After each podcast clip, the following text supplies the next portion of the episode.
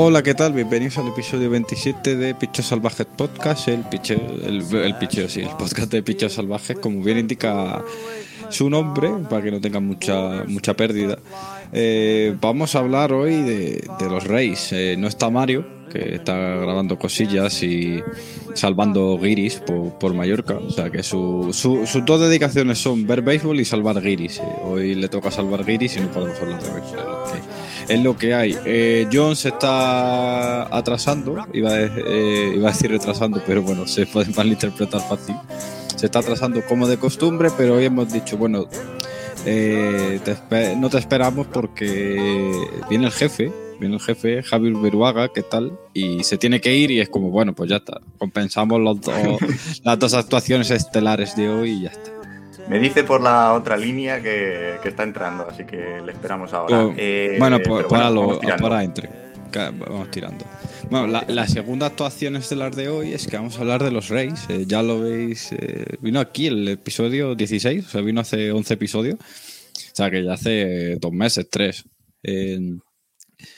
cuando hablamos de aquello, pero bueno, ha cambiado bastantes cosas en los Reyes. Fernando Calle, ¿qué tal? Pues buenos días, chicos. Muchas gracias por volver a tenerme aquí.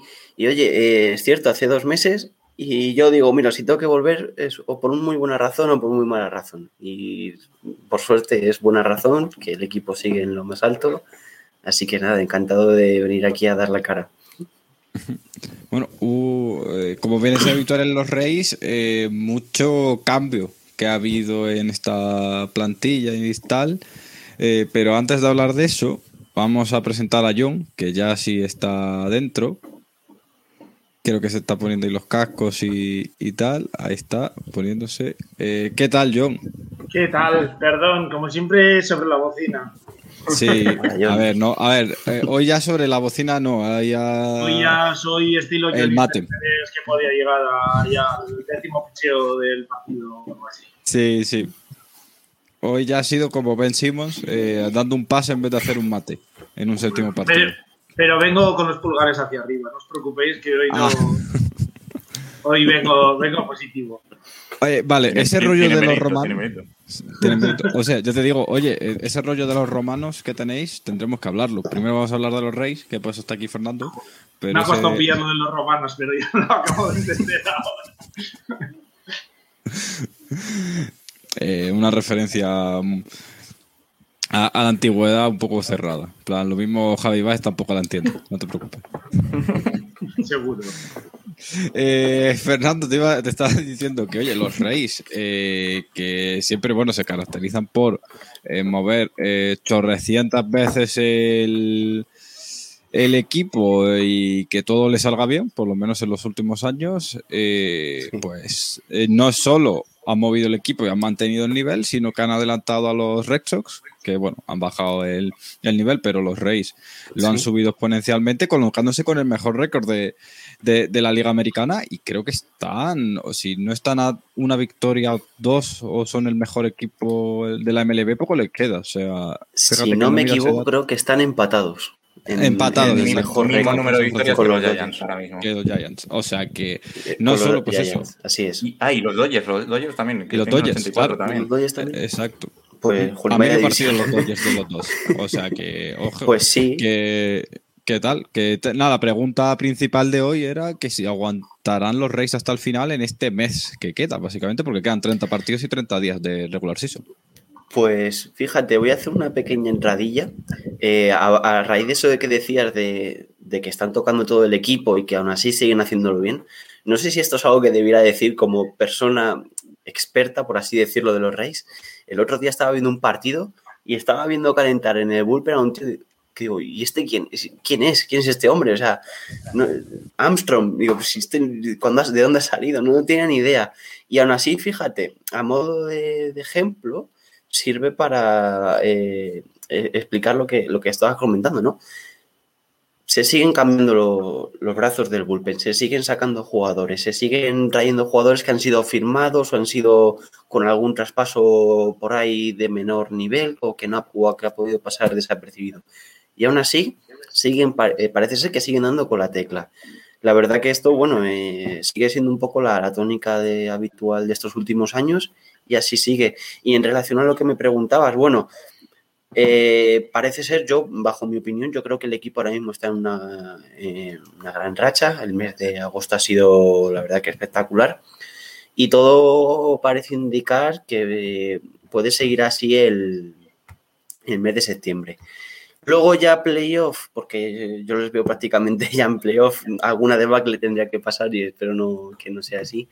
En playoff puede cambiar mucho la situación, pero yo creo que el, los primeros puestos de la Liga Americana, yo creo que pueden tienen pinta de que se van a quedar en Florida, sí. Bueno, a ver, desde los playoffs, estoy viendo un Fangraphs, a ver si si me carga, os dan 99,99% de posibilidad de entrar en playoff. O sea, que solo hay una posibilidad entre 100.000. O sea, que bueno, que por lo que sea, eh, a ver, que no es 100% todavía, que matemáticamente os, podéis quedar fuera, pero implicaría eso, no sé, perder todos los partidos y, cosas hecatómbicas que, que, no creo que pasen. Sí. Sobre todo porque tenéis una serie contra los Orioles, con lo cual ahí va a ser ganar. No, pero sí que es cierto que, por ejemplo, viendo así un poco todo el, calendario que se les avecina a los Reyes, es cierto que, por ejemplo, eh, quedarían una serie contra, eh, quedan dos series todavía contra los, bueno, falta acabar eh, esta serie actual que se está disputando contra los Red Sox y luego la semana siguiente quedaría otra. Y luego veríamos contra equipos, por ejemplo, hay que jugar dos veces contra los Detroit Tigers y contra los Miami Marlins hay que jugar. Entonces, quiero decir, no se avecina un, un mes de septiembre duro en cuanto a encontrarse quizás rivales eh, que a priori puedan ser un peligro, ¿no? Que puedan suponer una amenaza. Y bueno, tal y como está ahora mismo el equipo, no deberían, eh, por así decirlo, perderle la cara a ningún, a ningún rival. Eh, bueno, como te vas antes, Javi, eh, alguna cosilla que quieres aportar a los Reyes, te iba a decir, eh, un equipo que aparte de los Reyes, pues mucho que está moviendo el, banquillo y tal, pero es que claro, tienen 1, 2, 3, 4, 5, 6, 7, 8, 9, 10, 11, 12, 12, 14 jugadores en, en, en Injury List, de los cuales pues 11 están en la, en la lista de 60, es decir, que que prácticamente esos 11 jugadores pues se van a perder el, la temporada, incluidas cuatro tomillones, no, cinco tomillones. O sea que, que bueno, que, tiene mérito con todo este contexto de que se, entre que se crean el que se crean ellos y el que les induce las lesiones y este tipo de cosas, cómo pueden reformular un equipo que es el mejor de la liga actualmente es, bastante alucinante, siempre lo decimos, pero bueno, por dar datos así para incrementar el, la burbuja de, lo espectacular que, son los Reyes, que como decimos, pues tienen, aunque se ha empatado el, récord mejor ahora mismo de la MLB, pues eh, el bullpen que tienen es una de las potencias de, la MLB. No sé si es el tercero mejor o una cosa así. Y es que no te sé decir casi ningún nombre de, ellos. O sea, no, no, no son superestrellas, es alucinante. El bullpen es más que la rotación, que ya sabéis que cambia mucho y que, y que bueno, pues juguetean mucho con ella y no lo hacen en el formato ortodoxo. A mí me, queda alucinado el bullpen. Y, la, rota, la rotación iba a decir solo porque había hoy en un podcast que hoy hacían una broma parecida con la rotación que decían, es que si ahora te pregunto, dime los abridores de la rotación de Tampa Bay, es que yo creo que no lo podría decir ni Kevin Cash. O sea, Kevin Cash va un día y dice, ¿quién puede lanzar hoy? ¿Tú el, el 25? Pues venga. Pues es que sí, es que además, a mí el primero que me viene a la mente una vez que, eh, que Glasnow está fuera es Yarbrough y, y, ahora están diciendo que, mm. como rotación le queda poquito, que, que puede ser más carne de bullpen. Sí. Pues no sé, tú bueno, ya sabéis las trampas estas que hacen de los Reyes, bueno, trampas entre lo que es el abridor tradicional y el bullpen, ¿no? Eh, Ryan Yarbrough, por ejemplo, eh, ya es casualidad, ayer sí que inició un partido como titular, pero sus mejores resultados están viniendo como relevista, ¿no? Pero que realmente esto de relevista no tiene, eh, hay que matizarlo mucho porque es después de un opener. Esos están siendo sus mejores resultados. Sí que se ha visto una gran diferencia entre cuando sus datos, eh, cuando abre el partido titular y cuando abre el partido de, de bullpen. Y es lo que decís. A mí ahora me preguntas, Fernando, de cara a, la, septiembre, ¿cuál sería tu rotación? Digo, es que no sé, no sabría, no sabría decirte, ¿no? Es cierto que así como el jugador más veterano que podríamos tener, posible ace, si lo queréis llamar así, sería Yarbrough y no es prácticamente un 100% fijo. Y luego, bueno, podríamos contar como con el rookie Shane McClanahan, que fue el primer jugador, el primer pitcher, si no me equivoco, en debutar en, en postemporada, pero lo hizo como relevista. Y luego tenemos a Luis Patiño, Luis Patiño procedente de los San Diego Padres en el, en el trade que hicieron con Blake Snell, que además trajo a Francisco Mejía. Y oye, esos dos jugadores se están como, poniendo ah, también un poco por necesidad, ¿no? Porque eh, no, no acaban de encontrar unos las apuestas que hicieron a principio de temporada por esos, esos ese, ese medio entre abridores y revistas largos, como pueden ser Chris Archer o Michael Waka, no acabaron de funcionar, ¿no? Entonces, estamos definiendo una posible rotación, por llamarlo de alguna manera, de Ryan Yarbrough, Luis Patiño y Sam McClanahan, y si me permitís también, que desde hace prácticamente es el mes de agosto, Drew Rasmussen, un relevista traído desde desde Milwaukee Brewers en aquel famoso trade con, por William Adames. Eh, bueno, la han probado, la han estado cada vez más estirando, eh, stretching, que le suelen decir, ¿no? Eh, a ver si son capaces de añadirle cada vez más, más carga de trabajo, que sea capaz de afrontar más lanzamientos. Y oye, en principio el experimento está saliendo bien. Así que si nos preguntan un poco cuál sería la, la rotación titular, ahora mismo nos podríamos quedar con esos cuatro nombres. Eh, te iba a decir, John, una cosa, porque has dicho, pues eh, llega este Kevin Cash y le dice al 25 lanza y, lanza soy. Bueno, pues tiene gracia porque el 25 es Jordan Luplow y lanzó. o sea, que, eso no ha sido premeditado. O sea, que, que, que, ya el meme es tan grande en este aspecto que, que es esta realidad. De hecho, eh, Jordan Lublow eh, acabó un partido. O sea, ha lanzado, ha lanzado, le tocó lanzar. Ha lanzado, un partido, lo cual, bueno, le, metieron un home run, pero bueno, lo que hay. es, un poco lo que tiene. Te iba a decir, eh, mira, Fernando, me has lanzado lo de, lo de Mejía. Te lo voy a recoger un poco para preguntarle a John, y si él quiere que te pregunte a ti. La capacidad que. Es que hablamos con el picheo y tal, pero es como que eh, habéis vendido a Dames, eh, habéis subido a Wander Franco, del que ahora hablaremos. Eh, subisteis a Brujan, que es el vuestro segundo mejor prospect, bueno, al mejor, ¿no? Y, y, tal, y fue como, no va bien, lo bajamos a AAA otra vez, seguramente sale MVP de AAA este año, datos aparte. Y es como Francisco Mejía, que era un tío, pues se fue de fichaje estrella, ¿no? Se fue de prospect estrella dando vueltas por la, por la liga. Y, y, ahora lo han cogido Reis y lo han hecho como mínimo catcher suplente. ¿Sabes? Que era un sitio en el que, no sé yo, pero hace poco no lo veíamos en ningún lado. Bueno, básicamente no veíamos casi a Francisco Mejía jugando en MLB. Y ahora pues es, bueno, fruto de las circunstancias, pero el catcher suplente es del mejor equipo de la liga. Sí, eh, porque yo aquí lo que.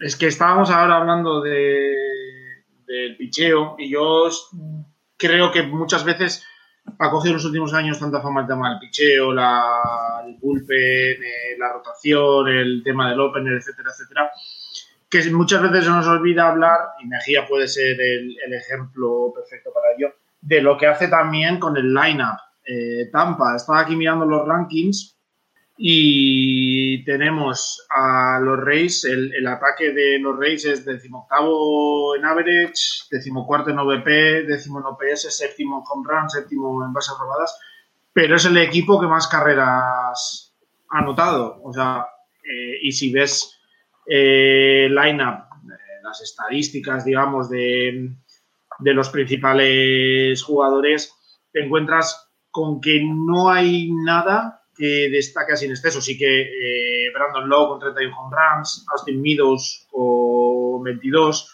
eh, Zunino con 27. Eh, pero es que casualmente son los jugadores que están bateando por debajo de 240, 230. Zunino está en 206. Eh, de promedio. Eh, quizás el, más completo podría ser Arozarena, que está teniendo una temporada bastante de under the radar, creo yo, porque está bateando cerca de 2.80, 2.75, con 18 home runs. Claro, lo que hizo el año pasado en playoffs le ha puesto el listón, digamos, excesivamente alto. Pero es que del resto de jugadores es que nadie pasa de 273 de promedio, que sería Wendell Franco y Joey Wendell son los que tienen el, mayor promedio. Lo que hacen es un mix and match descomunal eh, entre Kevin Cass y tal, pues eh, aprovechar los que tienen el bateo de poder, aprovechar eh, los que tienen promedio, mezclarlos, luego aprovechar las mejores situaciones. Estaba viendo el otro día unas estadísticas, he comentado el promedio de 206 de Mike Zunino, pero es que contra los lanzadores zurdos está teniendo una de las mejores temporadas de la última década y eso lo hace tener un OPS Plus de 136 con un 206 de, promedio y al final están prácticamente todos, pues eso, por encima de, 100, quitando Kiermaier, Margot y Nelson Cruz, eh, que lleva poco tiempo ahí. Y Mejía, pues eso es un ejemplo más de, eso, de coger un jugador, adaptarlo, eh, buscar qué es, eh, qué forma lo puedes poner en el campo para que te aporte lo que necesitas, completarlo bien en su rol con Zunino y sacarle el juego que necesitas y buscarle el rol adecuado que quizás como un everyday player, como tu catcher titular y tal, no te va a rendir, pero sí saben buscar la fórmula para ponerle en el campo el tiempo suficiente y las condiciones eh, correctas para, para exprimirlo lo más posible, porque al final viendo aquí los los catchers tienes a Zunino con 88 partidos y 303 plate appearances y Mejía 70 y 230. al final es, bueno, buscas el balance adecuado para, poder. Y entre todo este juego de equilibrios, eh, eh, matchups, etcétera, etcétera, pues es lo que ya haciendo también Tampa, que desde luego yo creo que nadie en la MLB a día de hoy se acerca todavía al que nadie te, te iba a decir, Fernando, ahora que, me ha dicho ha dicho lo de lo de Arozarena John, que evidentemente eh, había un listón muy alto con él por la pretemporada que tuvo, no ha empezado bien, pero por ejemplo está bateando en 1100 este mes de agosto. Seguramente mm. está siendo el mejor bateador de, los Reyes este, esta, este mes, eh, con permiso de Wander Franco. Y bueno, como que está pasando todo muy por el. Es que es eso, todo muy por debajo del radar. Son el mejor equipo de la MLB, pero. No, no, dan el, ¿sabes? No son los Yankees que, si las 14 victorias no son tal, son los Reyes poco a poco, pero bueno, por ejemplo, a los Arena, eh, eh, ahora mismo tiene un 131 de OPS, que es pues 31 puntos por encima de la media de la liga, que bueno, son, mm. son buenos números y sobre todo pues este mes de agosto que está siendo pues eh, básicamente casi bateador del mes, ¿no? Sí, es que pasa una cosa con Arozarena. Bueno, realmente voy a añadir un poquito más de lo que habéis dicho, ¿no? Eh, Arozarena, recordemos que todavía sigue, esta temporada sigue, sigue siendo un rookie, por así decirlo, ¿no? A pesar de que ya ha pasado ese periodo de, eh, de 130 apariciones al plato, creo que es lo que el límite que les dejan de, ser, pero sigue estando considerado como su primer año, por así decirlo, ¿no? Eh, a Rosarena llegó de, después de batir unos récords y de destrozar la bola en, los playoffs del año pasado. Y claro, empezó la temporada pues con mucho, con mucho hype, ¿no? Se empezó como buscando como una referencia ofensiva. Eh, en sí, no es que tuviera un mal, mal, inicio de temporada, que también. La cosa fue que es que el equipo en general no tuvo un buen comienzo de. Tuvo un, comienzo no muy malo, pero no muy bueno, sobre el 500. Por así, si estoy hablando ahora de memoria, ¿vale? ¿Qué ocurre? Llegó el verano y han empezado ya tanto él como Brandon Lau, han empezado ya a conectar más la bola y están cogiendo ya buen tono de cara a playoffs. Y es cierto eso, Aroz Arena, el nivel que mantuvo en los playoffs del año pasado, eso era insostenible, yo, soy, yo lo tenía más que claro. Daba mucha ilusión, pero oye, este, estaba siendo un bateador estupendo ahora en agosto y ojalá así sea. Y me gustaría añadir una, una cosa el tema de, Francisco Mejía. Perdonar que os corte aquí de repente así. Eh, algo que ha estado diciendo Johnny, es cierto. Francisco Mejía, eh, cuando estaba en los Cleveland Indians, el, decían que era un prospecto de catcher increíble. Luego quizá no acabó de llegar a su potencial. Y en los San Diego Padres, pues bueno, pues ahí sigue la duda, ¿no? Eh, es, cierto, es el catcher suplente, pero su producción ofensiva a mí me parece que puede ser correcta para mantenerse en la MLB. ¿Cuál es el problema? Que Maizunino, a nivel de, eh, defensivo, el tío es el mejor. Eh, eh, es que sabe llevar muy bien el cuerpo, el cuerpo de picheo, sabe bloquear muy bien y además lo estamos sumando una temporada donde realmente está siendo un slugger, por así decirlo, no está siendo su mejor temporada en cuanto a home runs. Entonces, bueno, cuando tienes que manejar una estrategia de picheo tan, eh, tan densa, podríamos decir, de, los Reyes, Mike Zunino debe ser el que, el que tiene que estar ahí, a pesar de que, bueno, Oye, si encima está acompañando con el bate, recordemos que Mike Zunino, su posición en la, en la lista suele ser el octavo el noveno bateador. Además, no, no estamos hablando de un bateador que, que esté en los puestos altos para conseguir el home runs. Iba a decir de Arena a unos datos antes de cerrar un poco el tema y tal. El, ahora mismo tiene una media de bateo de 362 en este mes de agosto, pero es que el BABIP, o sea, el porcentaje de bolas en juego, es de 570. Sea, está poniendo en juego el casi el 60% de las bolas que, recibe, con lo cual es muchísimo, ¿no? Eh, bueno, eso es insostenible a largo plazo, evidentemente. Totalmente. Eh, pero, pero bueno, al final del día son, ha pasado de un BABIP de que no llegaba casi a los 300 a, bueno a, a, los 600 lo multiplica por dos y, bueno si, si tiene un poco de, suerte podemos hablar pues eso, un jugador que esté rozando el 300 fácil y después un buen slugging. Eh, vamos a cambiar de, de rookie a rookie. Eh, Javi, eh, vamos a hablar de, de Wander Franco, que, que qué tal lo estaba haciendo, porque, bueno, mm, lo de muy bien, se queda corto porque estamos hablando de que ha alcanzado base 31 eh, partidos seguidos. Está lejos del récord de la liga, está un poco lejos, pero oye, eh, estamos hablando de que llegar a la base 31 partidos seguidos es una barbaridad, sobre todo para un rookie, ¿no? Aunque fuese el mejor profe de la liga, tal, todo lo que tú quieras. Eh, son niveles insospechados. Ya eh, en un deporte tan denso como es el béisbol a nivel histórico está siendo el mejor y, eso mm. dice bastante. Que después el resto de su, eso no quiere decir que proyecte mejor o peor por lo que está haciendo, pero que evidentemente eh, ya los números que demuestra ahora son lo suficientemente buenos como para mostrar esperanzas en el futuro de que puede ser una estrella de la liga fácil.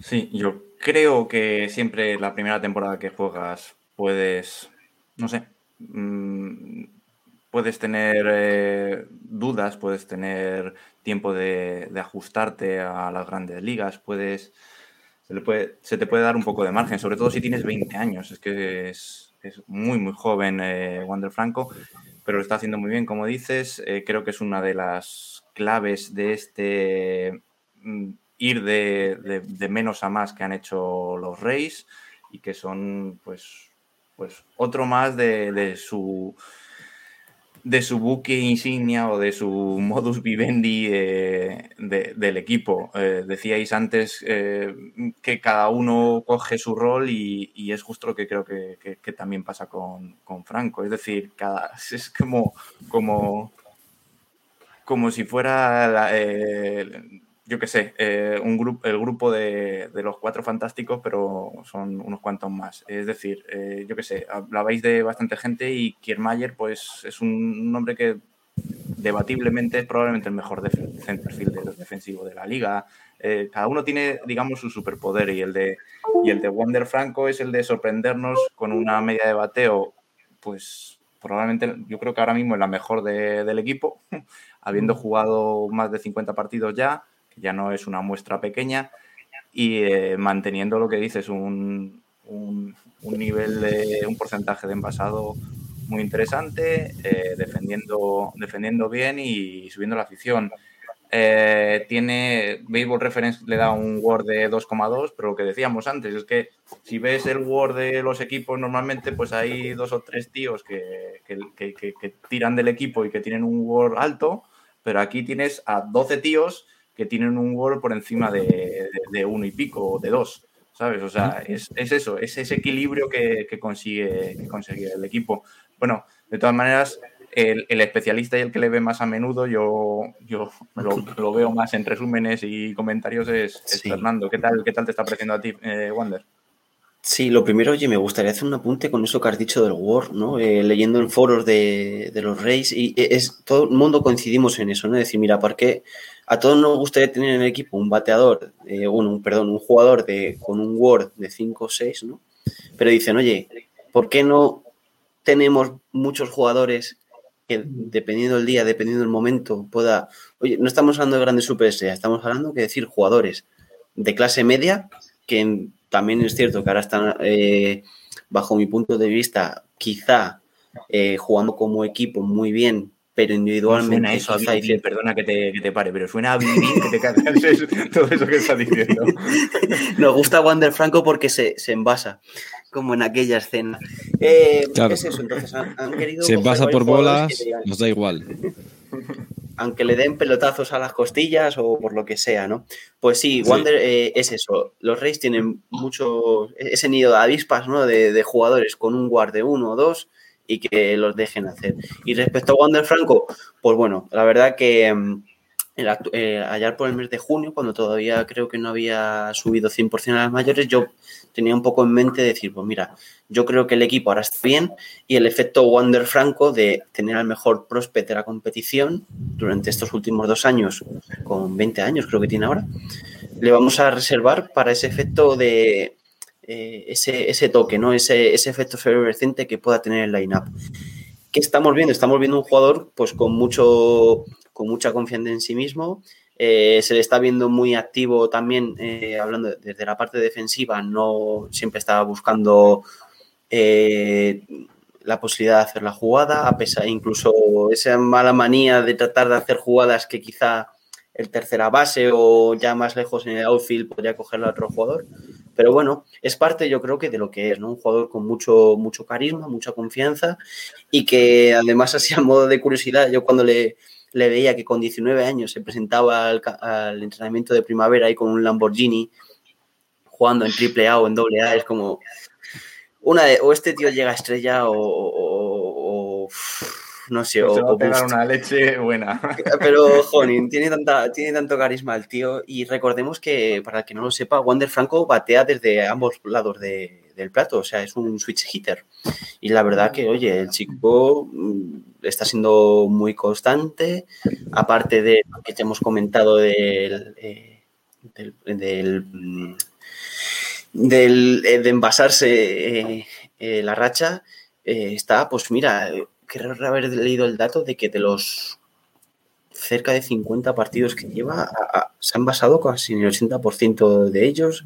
Abrió su, en su partido de debut, entró por la puerta grande batiendo, eh, bateando un home run. Como que el chico le gustan los focos, le gusta, le gusta estar ahí. Y oye, ¿qué nos depara en el futuro Wander Franco? ¿Sea una estrella? No. Oye, uno no es el prospecto número uno de la liga durante dos años por nada, ¿no? Pero oye, a día de hoy la verdad que su rendimiento está siendo acorde que uno dice, cuando tienes el número uno de la organización, tiene estos resultados. Yo estoy muy satisfecho con él, la verdad. Es que al final se ha sentado ahí en el corazón del lineup, ¿no? Estaba viendo aquí los partidos, siempre tercero de, del lineup, es al final el, de los jugadores quizás con Arozarena eh, más balanceados en cuanto a poder de, bateo, promedio de bateo, etcétera. Y yo creo que al final se ha convertido en esa pieza central o se está convirtiendo en esa pieza central sobre la que puede construyendo Tampa todo el resto de. Totalmente. Y, eso. Mencionabais antes, creo, lo, de, lo del récord, que estaba lejos del récord de la MLB, pero creo que sí era algo así como el récord de partidos consecutivos envasándose para un jugador menor de 21 años o de, 20 años. O sí, creo que está en 38. Eso sí que está en 38, creo.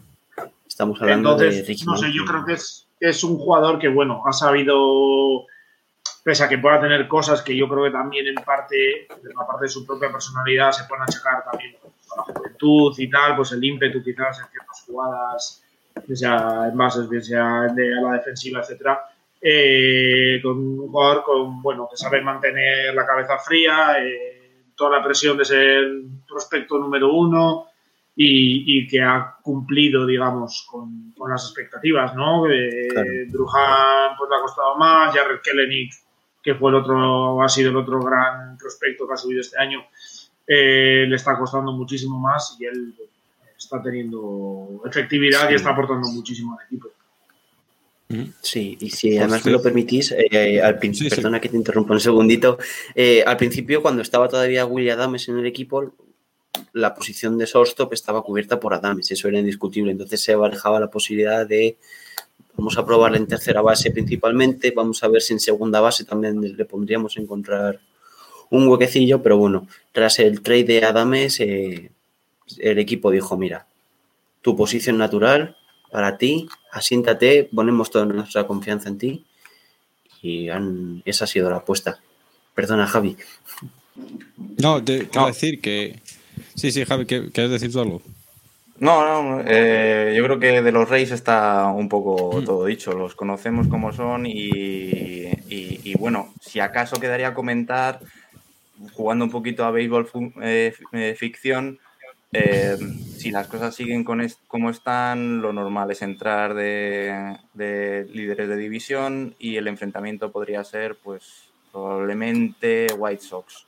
White Sox mm. o Astros, pero bueno, probablemente White Sox. ¿Cómo, cómo, cómo veríais todos? ¿Cómo veríais a, a uno? Bueno, pero si entra con el récord que tienen ahora, entrarían jugando contra el de Wildcard. Sí, Ah, claro, de verdad. Claro, claro, claro. No sé por qué estaba este año, que, que, eran segundos. No, no, pero el, el otro día estuve, primeros de la liga.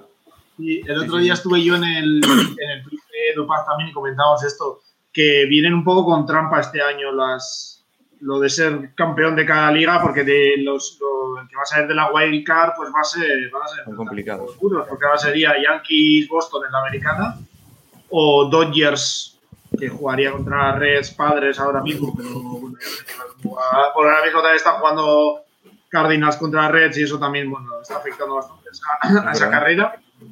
Pero te puedes comer, ganar tu liga en general, el mejor récord de la liga, y comerte luego en divisionales a Dodgers o a, Yankees o a Red Sox. sí, sí, pasa lo mismo en la nacional que en la americana. Sí, sí, es, menos calidad, digamos, un, un Phillies o, un Braves contra Brewers que, que, le toque un Giants contra Dodgers Padres. Bueno, a ver, que el de la, el de la americana es un Astros contra White Sox. El bueno, contra el yo creo que precisamente, precisamente para los Rays, eh, el, mejor, en este caso, el mejor rival pueden ser unos Yankees o unos, o unos Red Sox. Unos Red Sox que sí. no, pero ya no conocerlos, sino, sino porque, porque a los Yankees les tienen tomadita, les tienen comidita la moral. Entonces... Sí, sí. no, pero me refiero es el padre de, de Great Cole. claro, o sea, pero entre Milwaukee contra Atlanta, que a saber y el, y el Astros contra White Sox, eh, hay diferencia. ¿eh? Tenemos que, hacer, vamos, tenemos que hacer un programa, no sé si la semana que viene empezamos o tal, y, ya vamos haciendo un poquito de previsiones y, y, predicciones. Me, voy preparando lo de equipos de mentira y equipos de verdad, de, de, ah, playoffs. perfecto. para el próximo. Ya, por, cerrar una cosa, eh, ya para cerrar el tema Race, llevan en los últimos 30, espérate, voy a mirar el dato, pero de los últimos, creo que eran 20 partidos contra equipos de la nacional, perdón, de la americana, 19 victorias. Y es eh, la segunda mejor racha, no, la tercera mejor racha desde el 85, que solo la igualan los Rexos de 2005. Eh, las tres veces que ha pasado esto han sido campeones de, la, de las World Series. Eh, lo, tal, no quiero decir nada, no quiero gafarlo, pero eh, evidentemente que 19-1 en los 20 en los 20 últimos partidos contra equipos de la, de la americana, que además han sido Toronto, Boston, Red Sox, sabes que no han sido precisamente rivales sí, sencillos. Contra Baltimore tienen un 18-1 en la serie de total de la temporada, ¿no? Exacto. El Baltimore. Que bueno, cositas. al final me siento mal porque me parece que en todos los programas le tengo que meter alguna chafa a Baltimore sin. no te creas no, que pero no, no, la cañita, ¿eh? Sí, sí, sí. A ver, a, ver, no es el único podcast en el que se le mete caña, pero bueno, al menos aquí lo hacemos con sentido. Eh, te iba a decir, va por ti Baster muy bonito. Va por ti. Claro, va por ti Baster Olney. Eh, te iba a decir, eh, pues nada, al final del día, pues quitando eso, Baltimore, al final las series que estamos mencionando son Toronto, Nueva York, Boston, Baltimore, evidentemente, Minnesota y White Sox. O sea, que bueno, Baltimore tal, pero el resto de equipos pues son playoff o bueno, Minnesota que, que ahora mismo que no esté dentro de playoff ni cerca, pero va con tendencia alcista, con lo cual pues bueno, eh, mm. ese dato para que todo el mundo vea que, que los Reyes van en serio y no sabemos si van muy en serio o no, eh, parecía que sí, pero se están desinflando un poco. Eh, los Yankees Young, que hablábamos la semana pasada de 12 victorias seguidas, equipo a batir, el equipo que mejor béisbol estaba jugando, justo decimos eso y llevan cuatro partidos seguidos.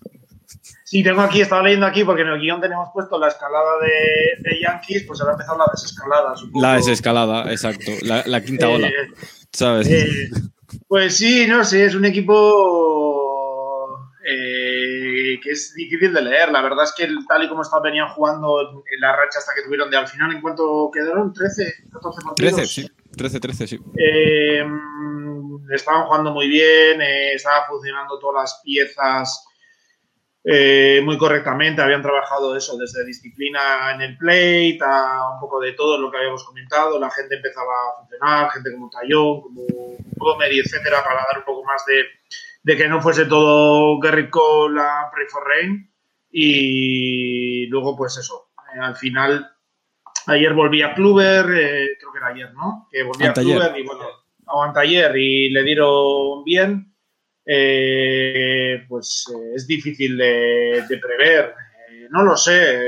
yo quiero pensar también que es un poco, pues bueno, casualidad. Su, supongo que al final la realidad será, estará un poco la mitad. Yo creo que es un equipo que poco a poco se va recuperando piezas sanas y tal, va a dar pelea.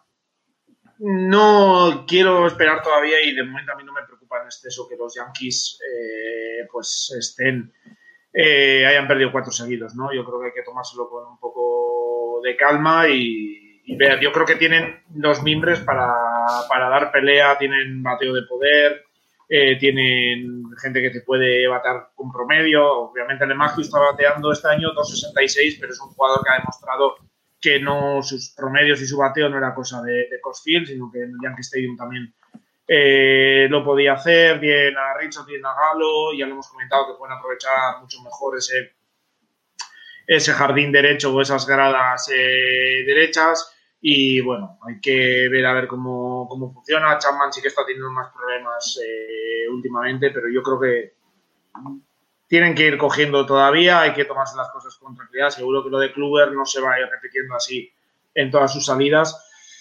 Entonces, bueno, un poco de, paciencia todavía. Veremos a ver ahora que creo que les toca Baltimore y, Toronto, ¿no? Y después sí. Y veremos. Yo creo que bueno pueden aprovechar ahí para sentar un poco la, esto. Yo creo que es un equipo que ahora se tiene que centrar en jugar con calma, no ir a pelear eh, la división y no hacer locuras y incluso pueden empezar a pensar en, centrarse en asegurar esa primera plaza de, la wildcard, eh, por lo menos para asegurarse de jugar ese primer partido en casa.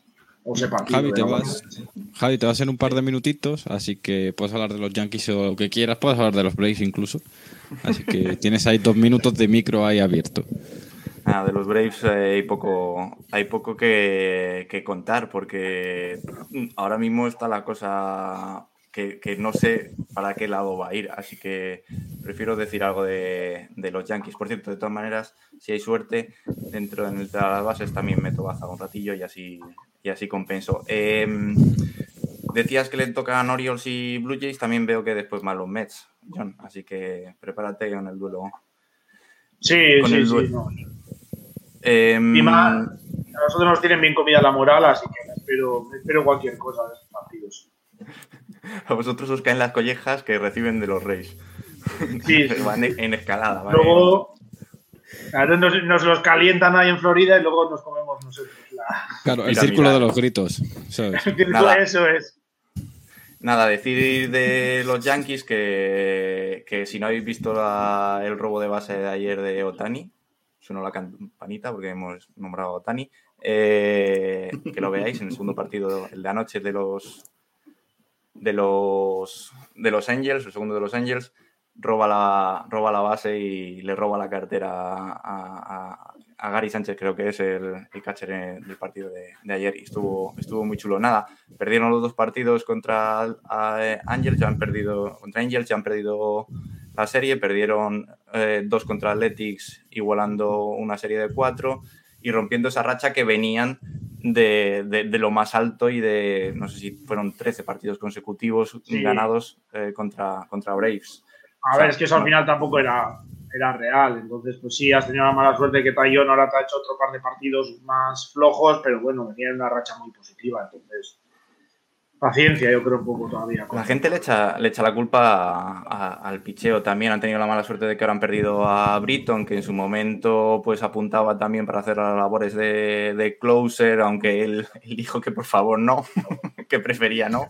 Eh, cubriendo a un Chapman también que empezó este año fulgurante, pero ahora está trabajando al parecer con, no sus mejores armas. Y todo eso hace, junto con la rotación, que, los Yankees estén, eh, estén en un momento eh, curioso de la una temporada de muchos altos y bajos.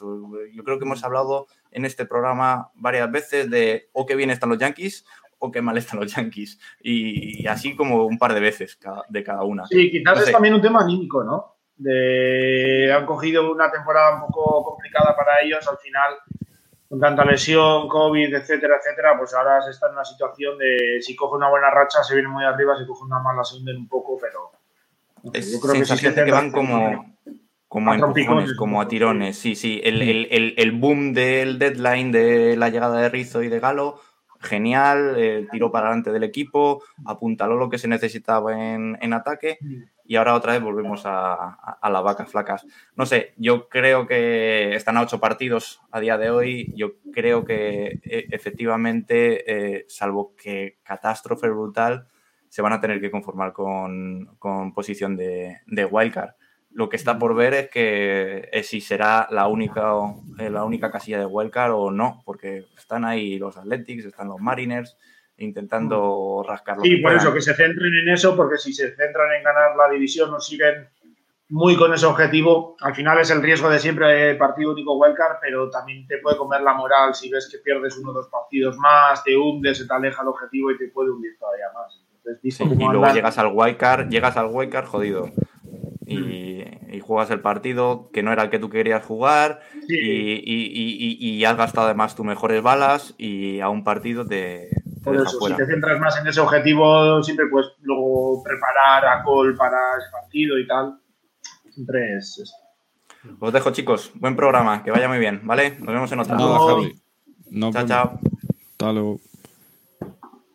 Pero de todas, de pues todas maneras, están las televisiones que quieren esa wildcard Red Sox Yankees, vamos, esas audiencias. Además, además, esa la da ESPN, ¿no? O sea, entonces Puede ser, no sé.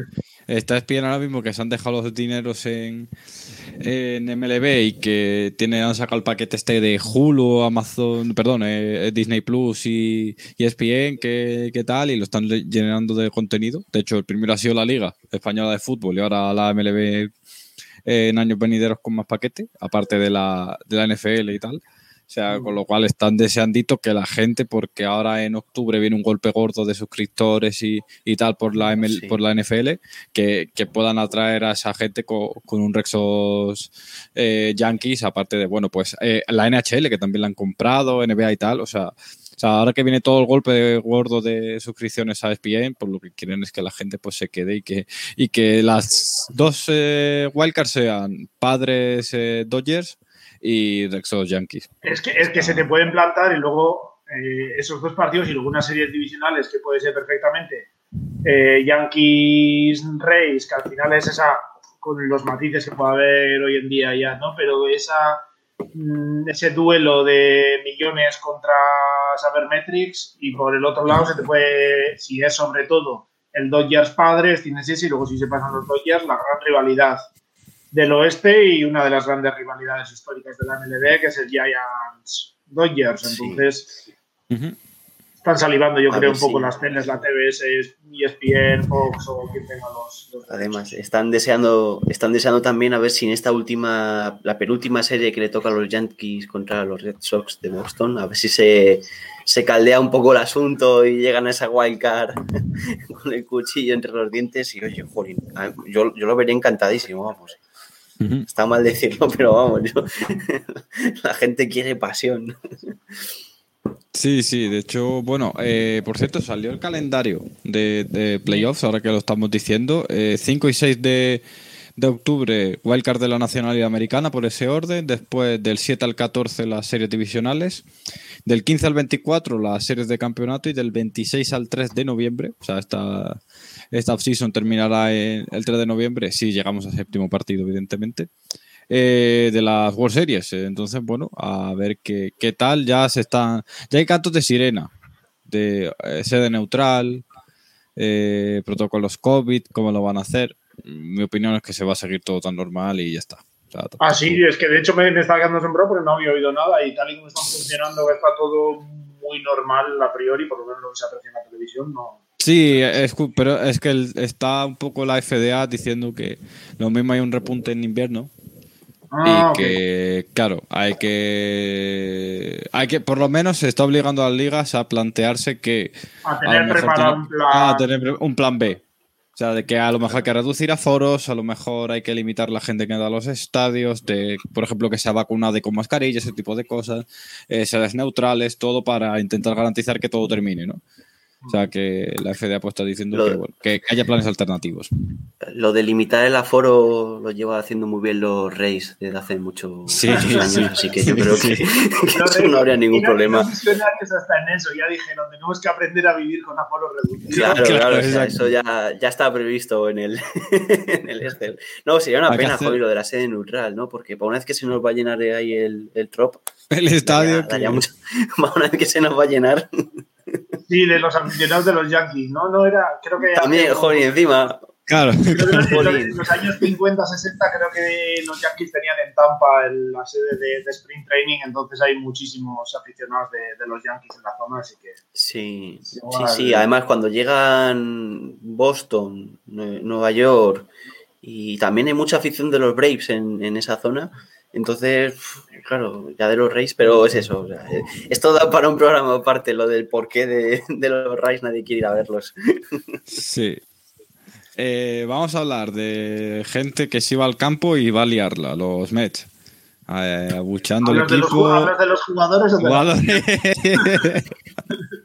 Hablo de los jugadores, que no, no solo están no jugando muy bien el béisbol, sino que además la están liando con los aficionados en este juego de romanos que hemos dicho al principio, de pulgar arriba y pulgar abajo, para que no lo sepa, pues bueno, eh, hubo una... Eh, hay sonados abucheos a los jugadores de los Mets, por la razón que sea el hecho de haberse quedado prácticamente sin postemporada después de ser líder de división. El hecho de llevar en ese momento un récord de 6-19 en agosto y cosas de eso. Claro, cositas. O sea, Igual no ayuda a, que, la gente te aplauda demasiado. Claro, claro, por lo que sea, ¿sabes? Eh, entonces, eh, eh, bueno, pues la gente abuchea y el otro día pues ganaron los, los Mets con un... ¿Fue un World, World, World Cup Home Run o fue robo de base? Fue, el otro día, no, creo que es que creo que fue a lo largo de todo el partido lo, de los gestos de las manos hacia abajo. No fue mm. nada. Fue, bueno, fue a lo largo del partido, pero bueno, ese partido lo ganaron pues, en la última jugada de los Mets, no me acuerdo. ese no lo tengo apuntado, perdone. Mm. Y Javi Baez pues procedió a decir con un pulgar abajo, a señalar con un pulgar abajo a la grada. Y, nada, por, por, lo que sea, no, no ha sentado bien. De hecho, yo lo puedo ampliar un poco, pero por lo que sea no ha sentado bien. No, ha sentado bien porque yo estuve viendo el partido y sí que vi que hacían ese gesto, pero yo que sé, era típico gesto los que cuando vemos béisbol vemos que muchas veces los jugadores tienen la coña interna suya de para animarnos cuando consigamos un hit, pues hacemos no sé qué, los mechas al principio de temporada están haciendo así, otros hacen no sé qué, pues un saludo, lo que sea. Y claro, empezaron a hacer eso. Y en la rueda de prensa después del partido le preguntaron a Baez y él dijo que era que, que no, que no les gustaba nada lo de la afición, que la afición no se portaba bien con ellos y entonces que habían dicho que si a ellos se les abuchaba cuando jugaban mal, que cuando jugaran bien ellos iban a, abuchar a, la afición. Quiere decir que esto fue cosa, por lo que esto, que se sepa por lo menos, eh, de Baez, eh, Lindor y Pilar. Que Pilar luego salió, puso un tuit inmediatamente diciendo, oye, que no, que es una coña, que no, tal, pero bueno, Baez lo dijo y lo acabaron pidiendo perdón. Pero bueno, se ha montado un pollón bastante importante. Han sido dos días hasta, hasta que ganamos los dos partidos del Double Header de ayer. Pues un debate bastante importante. Eh, no sé, personalmente a mí yo estaba muy mosqueado, como creo que la mayoría de la afición de, los Mets. Al final ves, porque no era cuestión de has tenido un partido malo eh, tienes dos strikeouts y te abucheamos, sino que es un equipo que lleva, eh, sobre todo el ataque, hay jugadores que llevan muy por debajo de su rendimiento. Puede ser Dominic Smith, puede ser Comfort, aunque ha tenido un agosto algo mejor, puede ser el propio Lindor. Eh, va, desde que ha venido se ha pegado home runs, pero bueno, sabemos cómo es su estilo de home run o strikeout. Eh, entonces también pues una cierta frustración y sobre todo es los resultados. Es que en el momento de, o el día anterior a, eso, eh, traían un balance en agosto 6-19. Es que has pasado en tres semanas de liderar tu división con siete partidos de ventaja a estar a siete partidos de líder de división y a otro, no sé si eran ocho o nueve de, la Wildcard. Entonces, pues es eh, una situación complicada. Al final es frustración. Yo creo que la, el público abucheaba, pero no abucheaba. Sí sabemos que en sitios como Nueva York, Filadelfia, la, el público es muy exigente, te va a pedir mucho más, la presión mediática, tienes, en vez de quizás un periódico, tienes cuatro o cinco periódicos peleando por tal, tienen que meter caña, a ver quién saca la portada más, más dura, más no sé qué, y van a estar encima y tal, pero no creo, y lo venía escuchando, creo que lo han dicho varios periodistas de la zona de Nueva York, de distintas radios y tal, de que no eran nada en contra de, los jugadores personalmente, en contra de Lindor, en contra de Baez, ni, mucho menos. Al final una frustración de que ves lo que ha pasado en, el, en, los resultados, porque al final estamos en un deporte, o sea, estamos en un negocio, en un trabajo que es lo, importante son los resultados. Por mucho que tú te esfuerces y tal, al final, si al final del día no te llevas lo W, pues al final es lo que, lo que cuenta. Y parece que ellos se lo han tomado mal, que no se respeta, que, que si son personas pueden tener un mal día, que está claro y hay muchas cosas. A mí a día de hoy, por un momento, me sigue sorprendiendo eso, que a un jugador le pueden decir un día, oye, que te hemos traspasado de Tampa a Seattle o de Miami a Seattle o en la otra punta del país y tienen que hacerlo de, un día para otro y tal. Pero al final, obviamente hay cosas que tienen que cambiar, pero tampoco puede ser aquí ahora de, no, pues no hemos ganado, pero es que, pues yo qué sé, es que tienes que entender que pues estoy en una mala racha y me esfuerzo. te pagan 25 millones o 30 millones como a no solo para que te esfuerces, sino para que consigas resultados. Y al final el público la única forma que tiene, igual que si está agradecido, pues puede ponerse de pie, aplaudir, vitorear, pues para expresar dónde está cabreado, lo único que le queda es, es abuchar o no ir al estadio. Y la, afición de los Mets le gusta ir al estadio y le gusta ir a ver a, su equipo. Entonces lo, único que le queda es esto, porque tampoco, también es la cosa, no, es que ganamos todos juntos, perdemos todos juntos, pero involucrar ahí a la afición, pero luego es un negocio y tal, y si me pagan un euro más en eh, los Yankees, pues me voy a los Yankees y tal, pues al final hay una cierta contradicción ahí, pero vamos. Mm. Yo creo que afortunadamente ya ha quedado medio olvidado con los partidos de ayer. Sí que es verdad que se apuchó a Baez, se aplaudió, le dieron un, le hicieron un hit by pitch y se aplaudió, cosa que tampoco me, me gusta. Pero Al final, en el fondo me quedo mucho con que me parece que es una cosa más de los Nets, de que si no, si estamos más de tres días sin hacer el ridículo, pues nos sale una horticaria, parece, y tenemos que, hacer algo. Problemas del primer mundo, supongo. Problemas del primer mundo, tal, cual, tal cual. Tal cual, eh, te iba a decir, vamos a hablar. Uh, espérate, ¿me estoy escuchando doble? También. Sería interesante ver ahora qué de camisetas estarán, se estarán vendiendo con el gesto de, de los pulgares hacia abajo, que ahí luego están aquí que rápido al marketing, ¿eh? Viene, vino ayer Aguilar también a hacer la coña de cuando se tuvo ahí un medio enfrentamiento con el banquillo de, de los Mets y les dijo, encima creo que con Baez y le dice, mira, cállate, que ya, que el, hace, el que hace el pulgar para abajo eres tú, no sé qué. Pero sí, en, esto del thumbs up y el thumbs down ha sido trending topic, yo creo que en todo lo, en Nueva York ha tenido que ser trending topic todos los últimos cuatro o cinco días seguro y seguro que alguien ya está con la coña.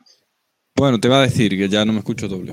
Cosas del directo. Los Fernando, los Giants, que bueno, pues eh, Alex Wood eh, tienen ahí a. ha estado con COVID, bueno, sigue estando con COVID desde hace un par de días. parece que Cueto pues, y Gaussman pues, están un poco tocados. en general se le está haciendo el mes de, de septiembre largo y ese casi, bueno, estamos, pues, yo creo que todos en plan esperando a ver este equipo, ¿sabes? va a caer, va a caer en algún momento, son de verdad, son de verdad, pues ha llegado, por lo menos parece que ahora ya sí se está ajustando un poco ¿no? a esa mm, a esa caída que, que, llevábamos prediciendo un mes, o sea que tampoco es que hayamos acertado excesivamente, pero bueno, han cogido una rechita mala y era contra, contra Milwaukee eh, y, bueno, ahora vienen serias dudas con, con otra vez contra Milwaukee, Dodgers, eh, en Colorado. Eh, los Caps, o sea que bueno, estos 10 primeros días del mes van a ser duros y, bueno, han conseguido a José Quintana para suplir ese hueco de Alex Boot y por si hay que hacer algún ajuste más por, por Gaussman, por, por Scalfani, por Cueto y tal, pero bueno, a ver qué, qué tal, de, no sé cómo ves tú unos Giants, que eso, que están sorprendiendo, pero ahora como que se le está cayendo un poco la vitola, a ver, y los Dodgers apretando, estaban a seis partidas hace poco y hoy están, a, están ya empatados. Sí. Están a medio partido. Porque, porque, vamos a ver, ah, yo, como dije en el anterior, eh, anterior programa, yo de la Liga Nacional que batea el pitcher y poco más, ¿no?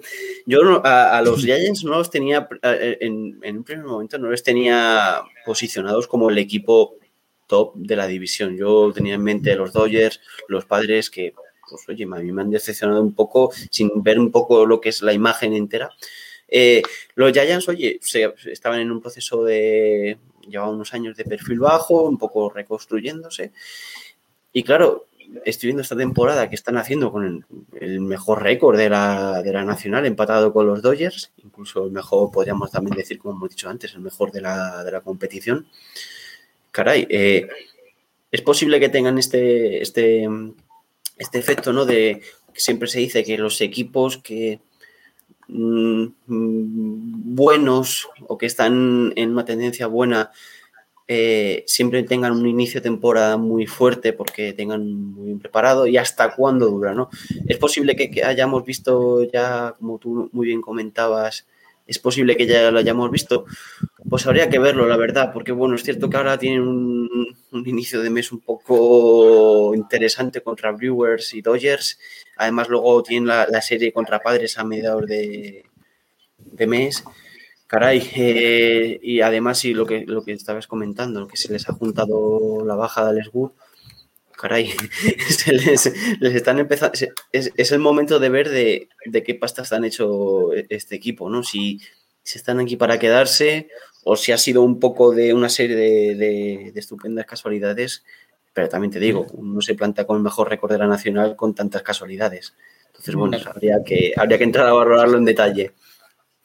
Eh, por cierto, ya os metemos aquí lectura adicional. Eh, os podéis leer el artículo de Rosenthal de ayer, en martes, en The Athletic, en Athletic IA, además, que es el espacio esto para reportajes largos y, tal, que ha hablado sobre todo el proceso de, de, aprendizaje y de mejora del staff que han tenido los, los Giants esta temporada, que evidentemente pues esta mejora también no ha sido casual, ¿no? Eh, Johnny, ¿vas a decir algo de los Giants? Sí, no, que me parece que, bueno, al final a los Giants parece que es ahora cuando le ha llegado esos, ¿cómo les llaman en inglés? Los dog days de, agosto, ¿no? Esos días chungos de que tienes que apretar los dientes y tirar y arañar victorias de, donde puedas. Eh, a ver, han perdido, sí, cuatro de los últimos cinco partidos, me parece, pero luego venían antes de que habían ganado cinco seguidos eh, no sé, tampoco. Sí que es verdad que vienes contra rivales duros, que también eso te mina un poco la moral, porque dices, joder, pues eh, estoy perdido contra Milwaukee, luego cuando llegue en playoffs tal, pero bueno. Otro equipo que yo creo que tiene que mantener la cabeza fría y sí que es verdad, pues eso, que se le están juntando ahora los, las lesiones. Eh, han traído a José Quintana, que no sé si no es el fichaje de José Quintana por por los Giants. No sé si no es la versión de la Bahía del fichaje de Arrieta por los padres, un poco a la desesperada de tener lo primero que pillas por ahí. Pero porque está teniendo Quintana una temporada bastante eh, horrorosa en, los Angels. Y nada, yo creo que eso. Ahora tienen que gestionar bien estas lesiones, ver a ver qué, cómo puede funcionar eh, veremos, creo que de ayer también salió del partido Cueto tocado, que estaba también un poquito así y tal. Veremos a ver cómo funciona. Yo creo que hay que mantener la calma, pero sí. Están en esos días de apretar los dientes y a pelear cada victoria hasta, hasta el último segundo. Eh, hablando de gente, eso que no baja la guardia, que no tal. Eh, eh, bueno, ahora mismo pues están los Brewers, que no, no dan tregua. Eh. O sea, precisamente le ganaban una serie 3-0 además a los, a los Giants. Y bueno, con, con dos, para mí, candidatos a llevarse votos para el Cy Young, que son pues eh, y Corbin Barnes, que sí van a ser seguramente segundo y tercero de esa, de esa lista del Cy Young, porque el primero seguramente es Walker Bueller. Mucho tendría que que, pasar. Y bueno, un equipo que, eso, que no levanta el pie del acelerador, que a base de Burruff y Covin Bars, pues tienen a Freddy Peralta, que está en la IL, pero bueno, buena temporada, Hauser, Lauer, Brett Anderson, pues bueno, eh, manejando un poco el, el, el, y tal, el equipo de una manera bastante tradicional, Craig Council, han conseguido que tire más de del carro y ahora mismo pues además de Josh Heider que está siendo otra vez Jesucristo en la tierra aunque no se lleve tantos flashes eh, como hace un par de temporadas, pero está volviendo a ser el de 2018-2019 fácil. Eh, han recuperado para la causa de Vin Williams y bueno, que, lleva una, tiene una rachita bastante, bastante buena. Y además, pues bueno, Jelic está bateando mil en las últimas dos semanas. Y bueno, a ese equipo pues le falta un poquito de, bateo porque Narváez, eh, el propio Adames que que comentaba Fernando antes, eh, tienen a Control Bon, a Rayelik bien, eh, a Visel García, eh, pero bueno, les, hace falta un puntito de, ataque que, bueno, pues lo han conseguido ahora con, con el fichaje de, de, Renato Núñez, que era pues ex de los Orioles y de los Tigers, que, que bueno, pues era un slagger, un DH bastante válido hasta hace pocos días, ¿no? Y, se, ha quedado un poco fuera de, la liga, pero, pero bueno, vuelve a los Brewers a ver si puede darle, pues eso, un poco de descanso a Jackie Bradley, a caer y, a batear un poquito que también les, les viene haciendo falta, ¿no? Eh, no sé, ¿cómo, veis, eh, Fernando, estos Brewers que, ya te digo, que van como en velocidad de crucero y ahora mismo pues eh, hablábamos de eso, que tienen una serie contra Giants, pero también tienen serie ahora contra San Luis después, después contra Filadelfia y después, bueno, Cleveland y Detroit, o sea que amoldándose un poco pueden sacar pues, buenos resultados, asegurarse la división y ya plantearse la segunda parte del mes pues de una manera más tranquila, ¿no? A descansar brazos y demás. Eh, en principio, es, lo que acabas de comentar es eso. Eh, les viene un mes de septiembre que a un equipo como los Brewers quizá no debería resultarle, darle muchos quebraderos de cabeza o causarle peligro, por así decirlo.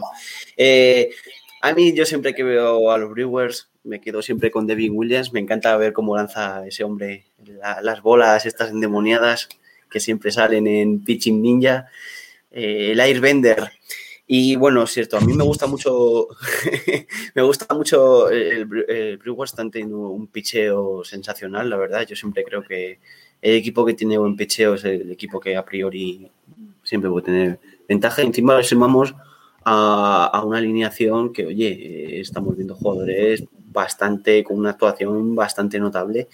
Y oye, me parece que es un equipo muy bien, eh, muy bien construido.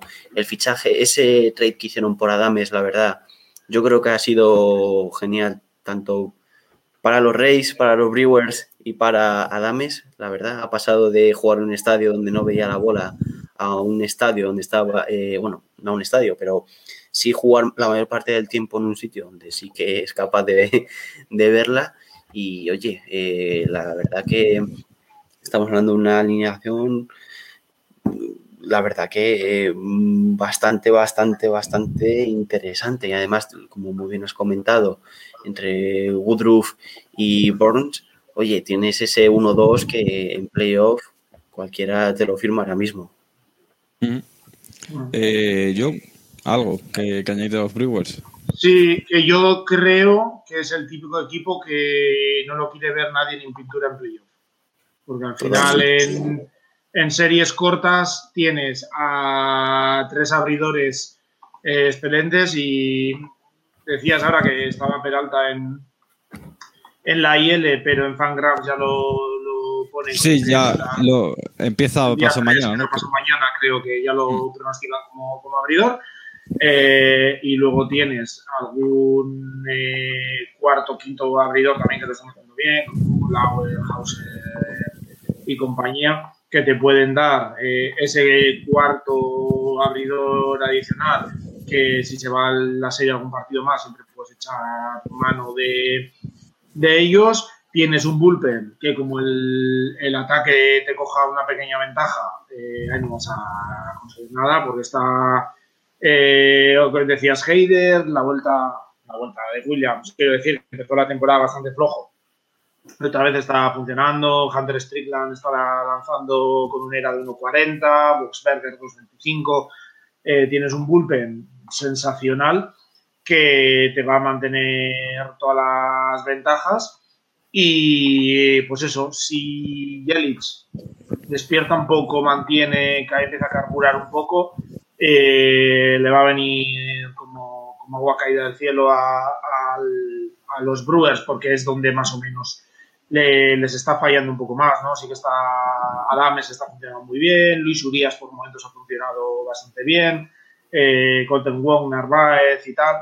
Eh, Giura pues ha sido también otro prospecto que tuvo un momento muy bueno, pero lleva un par de años prácticamente desaparecido. De hecho, lleva ya bastante tiempo, creo, ahora fuera de, sí, del roster de, primer equipo, eso, en AAA.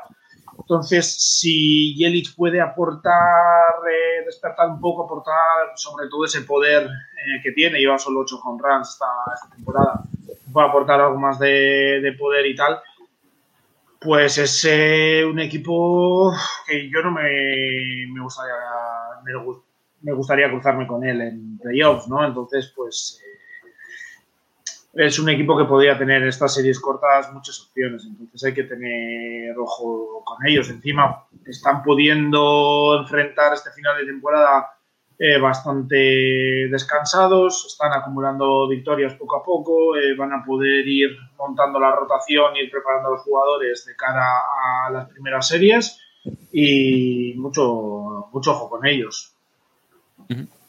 Eh, te iba a decir un, tema aquí de, de que, hablábamos en la temporada 2019, que fue la que se consiguió segundo de, del MVP, ¿no? Eh, que es la última completa que tenemos. Se fue, eh, bateó 1200 en Milwaukee y 1000 fuera del estadio. Este año, pues está lanzando 800 fuera de su ballpark habitual y, y 780 en, en Milwaukee, ¿no? O sea, bueno, la caída fuera de casa, pues es un poco, bueno, notable, ¿no?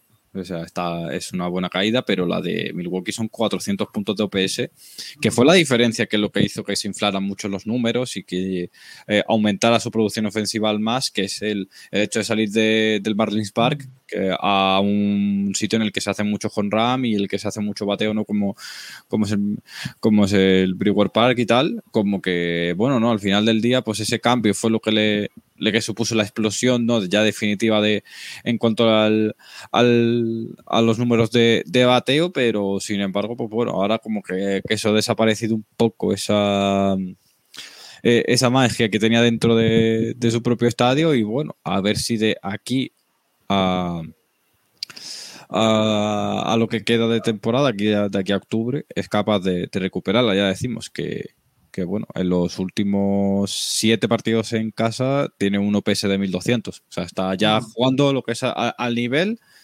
eh, de, su temporada de pipí. Vamos a ver lo que, lo que le dura y si es capaz de sostenerlo en el tiempo y tal, que, bueno, ha tenido una temporada complicada con, las lesiones y, tal. Eh, hablamos ahora de los White Sox, ¿no? El último tema de, del día de, hoy, eh, que bueno, que oye, pues han recuperado a Grandal. el, el, señor que prácticamente es un MVP, si, sin llegar a batear, simplemente por conseguir, ¿cuánto era? 480 de, de presencia en paz, una cosa así consiguió durante un periodo de tiempo antes de esa temporada, era, un escándalo. Eh, yo no sé eh, hasta qué punto, bueno, es que eh, decían que si era la, eh, creo que se lo leía, no me acuerdo a quién se lo leí, creo que fue a Stark, a Jason Stark, que dijo que si eh, Grandal conseguía los, aguantar los números de aquí a final de temporada, iba a ser la diferencia más grande entre eh, average y porcentaje en base de la historia de la MLB. O sea, que estamos es que estaba mirando aquí los datos y tiene 63 walks en 67 partidos. Es que va casi a un walk por, por partido. no sé, cositas, cositas, ¿sabes? Sí.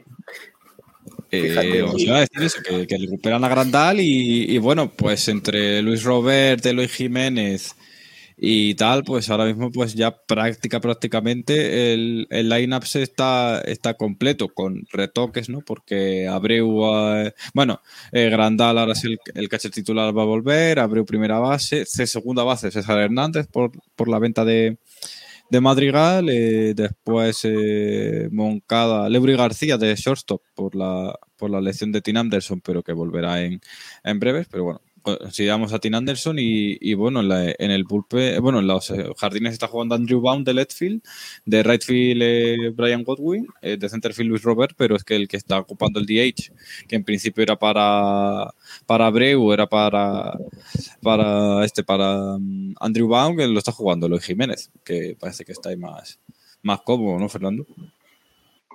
Sí, así es. La verdad que, oye, pues mira, si consiguen ahora recuperar, eh, haciendo un poco lo que estábamos comentando, ¿no? Eh, Yasmani Grandal, que vuelve otra vez. Eh, el hombre de que en vez de base de bolas intencional, oye, habría que probar a empezar a tirarle curvas al centro del plato, ¿no? A ver si eso también ayuda. A ver si, por ejemplo, oye, quizás mejor solución. Em, estamos viendo eso. La verdad que los Chicago White Sox, después de todo este periodo, pues están teniendo unos bateadores. La verdad que un equipo muy, muy, que está, lo está haciendo muy bien, la verdad. Y oye, Jasmine Grandal, y además, lo como estábamos comentando, estos nombres de la lesión de Tim Anderson, que bueno, que si es capaz de, de llegar a este mes de septiembre, recuperarse otra vez, coger su buen nivel y luego ver como estos nombres de José Abreu y Robert siguen apoyando a la causa. La verdad que los White Sox tienen un equipo para dar la cara en, los playoffs bastante, bastante solvente. De John, eh, a ver lo que les aguanta porque Yolito y, y Cis el otro día estaban un poco tocados. Eh, se, ha ido a la IL, además, eh, como que, bueno, mm, si no es una, es otra, ¿no? Al final tienen que tener a alguien en la IL importante, parece que siempre, ¿no? Sí, veremos a ver cómo llegan. Encima creo que en el ataque Tim Anderson también anda medio tocado. Eh, veremos, a ver. Eh, hay tiempo todavía, un mes. También es otro equipo que no tiene mucha presión por, pelear por división y nada. Entonces, si lo gestionan bien, eh, deberían de tener tiempo los jugadores para, para recuperarse y veremos a ver cómo gestionan esas bajas, a quién pueden meter en su lugar. Estaba Reinaldo López abierto a algunos partidos últimamente, que lo está haciendo bastante bien. No sé si echaría mano de, de Cope, eh, quizás, o como, bueno, cómo lo podrían, cómo se estarán planteando gestionarlo. Habrá que ver también hasta dónde llega lo de, lo de Yolito, por ejemplo. Pero no sé, es, un equipo que a priori si está completo, que no lo ha estado prácticamente en ningún momento de la temporada y ha conseguido eh, ir esquivando la temporada bien y con solvencia, eh, pues eh, tiene mucho, mucho peligro ahí en la en playoffs. Entonces veremos. Sí que va a depender el susto que se pueda llevar con las con el tipo de recuperación de Lin, lo que pueda pasar con, con Duelito y tal pero por lo menos el line-up lo tienen prácticamente completo. A falta también de, ver a ver Tim Anderson que, que, es, está diciendo, creo que ya ha salido eh, la rusa diciendo que bueno, que no parece muy grave, que es cuestión de unos días, que está day to day simplemente, pero sí, veremos a ver. El riesgo está ahí, a ver qué noticias van saliendo con Lin y, y Yolito a poco que estén bien y que les dé un poco de tiempo a poner el brazo 100% a punto, eh, que deberían de poder hacerlo porque no tiene ninguna presión por, detrás, porque ahí sí que no va a despertar, yo creo, ningún equipo de la división. Eh, deberían de tener tiempo de que, el equipo llegue al 100% al primer partido de, de playoff. Chicos, me gustaría preguntaros una cosa.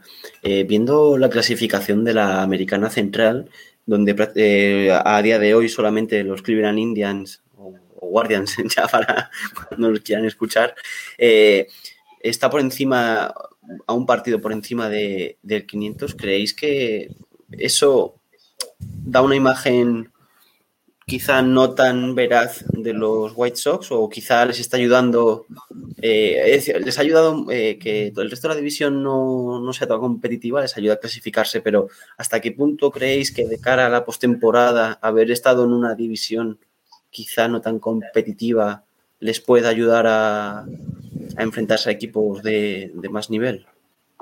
Yo es que creo que se compensa un poco el hecho de una división un poco más eh, sencilla, vamos a decir, porque ya a priori parecía que el gran rival iba a ser Minnesota, que yo creo que no se habían enterado en este año bien temporada.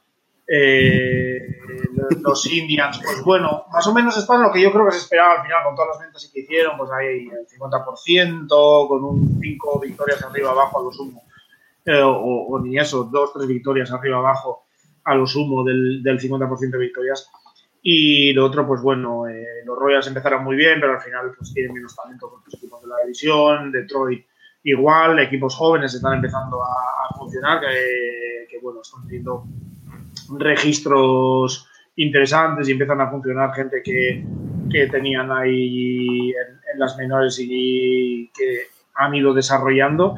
Eh, yo creo que se compensa con el hecho de haber, eh, de haber tenido o de no haber tenido en ningún momento ni un line-up completo, ni una rotación completa, ni nada, porque Luis Jiménez se ha perdido prácticamente toda la, temporada, eh, Tim Anderson también ha faltado por momentos, eh, eh, han tenido varios jugadores con problemas y no han estado ellos tampoco al 100% y han ganado o están ganando del mismo modo con, con solvencia. Estaba aquí intentando ver a ver si salía en algún sitio eh, récords por, eh, división, pero no sale, pero sí, bueno, a los Cavs les han ganado 5-1, contra Cleveland, por ejemplo, tienen 7-7, y contra los Royals 8-8, contra Minnesota sí que tienen 13-6, eh, pero bueno, sí que es verdad que luego contra los Yankees tienen 1-5, Houston 2-5, a ver, Tampa 3-3, Baltimore 7-0 está viendo aquí, Boston 2-2. Eh, no, pues a ver, yo creo que es que sí que han acumulado, o sea, sí que les ha beneficiado, obviamente, pero les ha beneficiado sobre todo en el sentido de que no han estado en ningún momento hmm. completos. No han sido los White Sox que por lo que parece, y a falta, vuelvo a decir, de, de cómo sea lo de Lin y cómo sea lo de lo de mm, Yolito eh, no han sido esos eh, White Sox que deberían eh, presentarse al primer partido de, playoff. Que por cierto, mira, Tim Anderson lo mencionaba y en Fangraphs aparece como que ya lo han metido en, en IL. Así que no sé, no sé qué queda la, cosa. te voy a decir, ¿no? Que, a ver, yo estaba mirando lo mismo que de de aquí de John y tal, a ver, al final su récord contra equipos buenos es malo. Pero la mayoría de esos partidos han decidido bastante cercanos, ¿no? Y tienen un 13-20 en partidos a una carrera, que lo normal es que esos partidos pues sean 50-50, ¿no? O sea que hay cuatro o cinco partidos que han perdido ahí por, una carrera, eh, mala suerte y tal. Sin esos cinco partidos estábamos hablando pues que estarían al nivel de pues, Milwaukee, casi llegando a los Dodgers, Tampa y tal, ¿no? Es como que por una parte contra los equipos buenos no, no han tenido tan buen récord, pero tampoco han tenido suerte contra esos equipos buenos porque han sido partidos apretados. Y estamos hablando de que es un equipo que no ha estado entero en ningún momento. Entonces al final es como les beneficia porque al final del día es que tienen eh, nueve victorias contra Detroit, otro con, ocho contra Kansas City, que han estado 8-8, y eh, 13 contra Minnesota. Eh, al final, pues, bueno, mm, estamos hablando pues de 30 partidos ganados simplemente por eso. El 7-7 de Cleveland, pues son 37 partidos de los 77, los han ganado esa división. Ah. Eh, es, lo, es, lo, que hay. Eh, pero bueno, al final, pues eh, contra Oakland han jugado muy bien. Después contra Seattle tuvieron una serie mala y otra buena. De ahí el 3-3. es difícil baremar un equipo que nunca ha estado completo. Pero sí es verdad que, por ejemplo, en una campana de Gauss comparativa me deja más dudas los White a lo mejor que los Astros. ¿Sabes? Sí, puede ser, claro. Mm, pero claro, también eh, hemos visto a los Astros al 100% el 80% de la temporada, quitando la lesión de Bregman, que estuvo dos meses fuera, no han tenido ninguna lesión así mega escandalosamente grave y, tal durante todo el y, durante toda la temporada. Y, y, sí, sí. No, no, Didi, termina.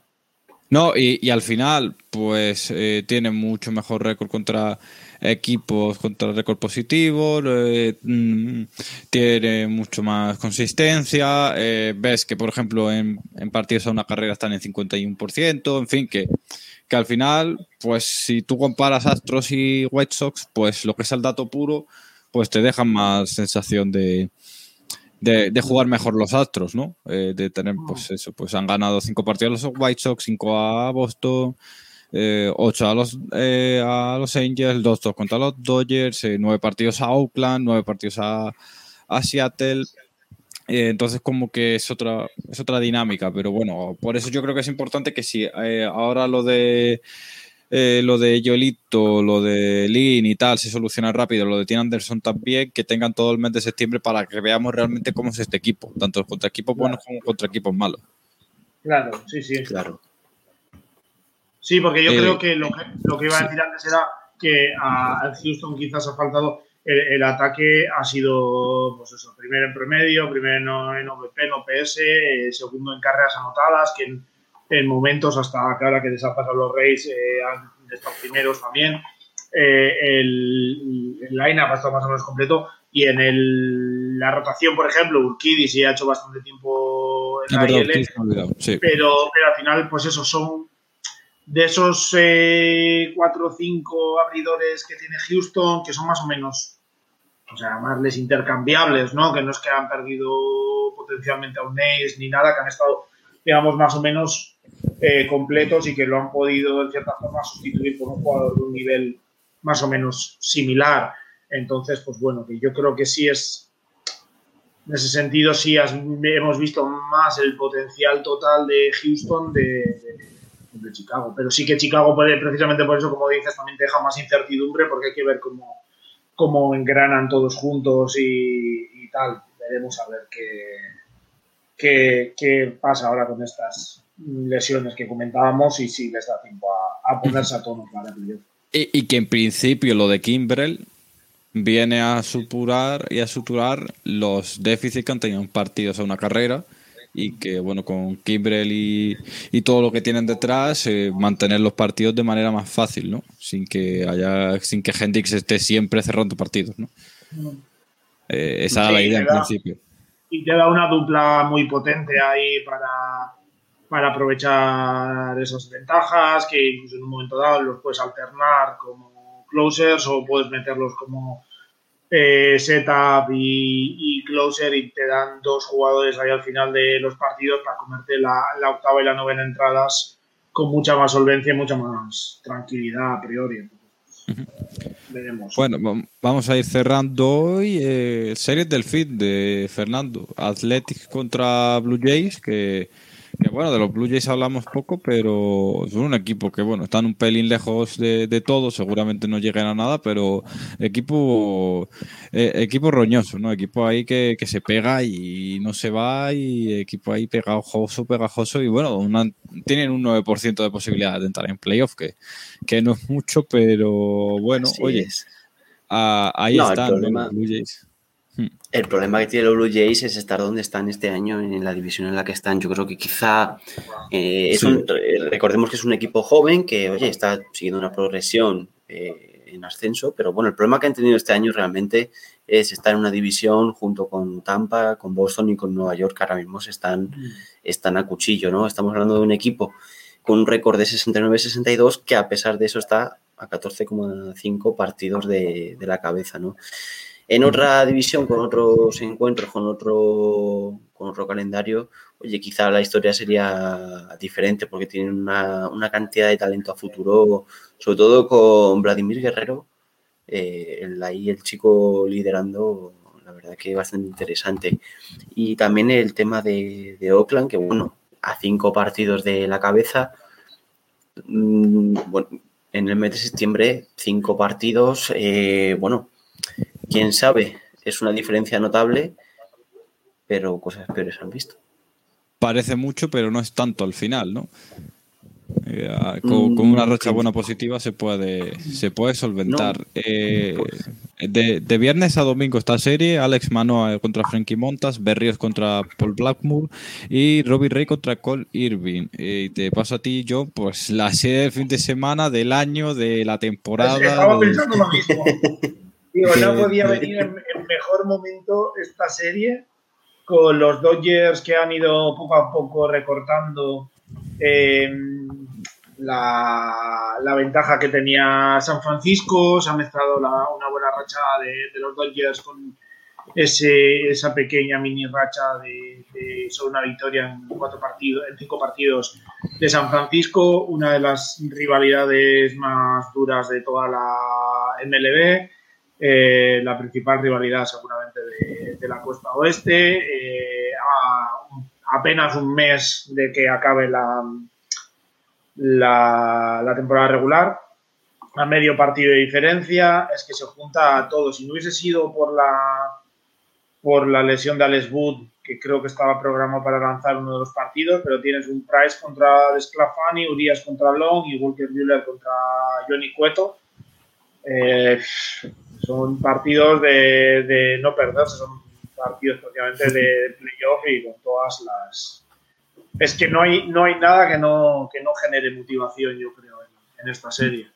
Además, tocamos madera, pero a día de hoy los Dodgers tienen a cuerpo completo su lineup. O sea, estamos hablando de Will Smith, eh, Mansi, Turner, Corey Seager, eh, Justin Turner eh, Pollock, Bellinger y, Betts, eh, aparte de Chris Taylor y Pujols en el banquillo. Con, y bueno, a Walker Buehler, a Max Scherzer y a Julio Urias, que también de por medio está ahí David Price, pero oye, como que, hay mucha carne en el lanzador, ¿no? en esta. Has dicho poco. que Blake Trainer ni Kelly Jansen, ¿no? ¿sabes? Es como que, eh, equipo malísimo. Qué talento.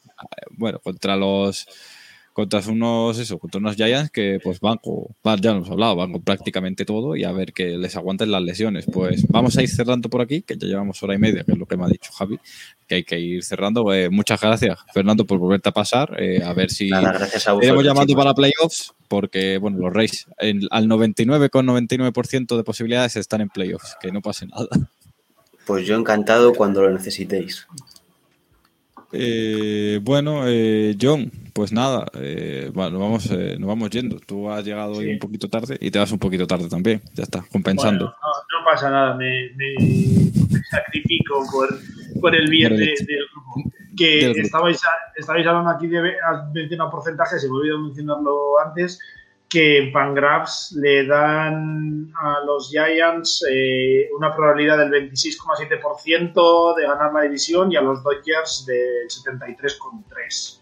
Así que para Fangraphs favorito prohibitivo los Dodgers para ganar la división.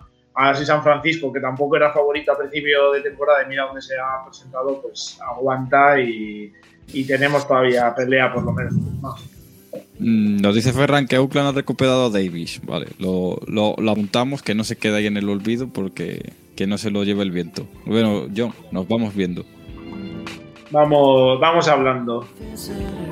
Y nada, pues eh, nos ha dicho Javi que ahora pues eh, va a haber tras las bases con Mario, en principio. Vamos a eh, si esto, es lo último que escucháis, pues no había otras las bases. Y, y, si, la barrita de iVoox de donde escucháis esto, pues sigue, sigue para adelante, es porque hay. Ya lo puedo, ya vosotros sabéis que, estamos escuchando podcast desde hace mucho tiempo. Eh, nada, muchas gracias por, por, nada, por pasaros como siempre aquí en Twitch, por comentar, por lo podéis ver en YouTube, el, el diferido, también en Twitch durante esta primera semana, eh, desde que se invite esto y en todas las plataformas de, podcast. Y, nada, nos vamos viendo hasta la próxima y que, bueno, eh, vuestro equipo tanquee o entre a playoffs a gusto en esta semana en la que, en la que estamos. Hasta la próxima.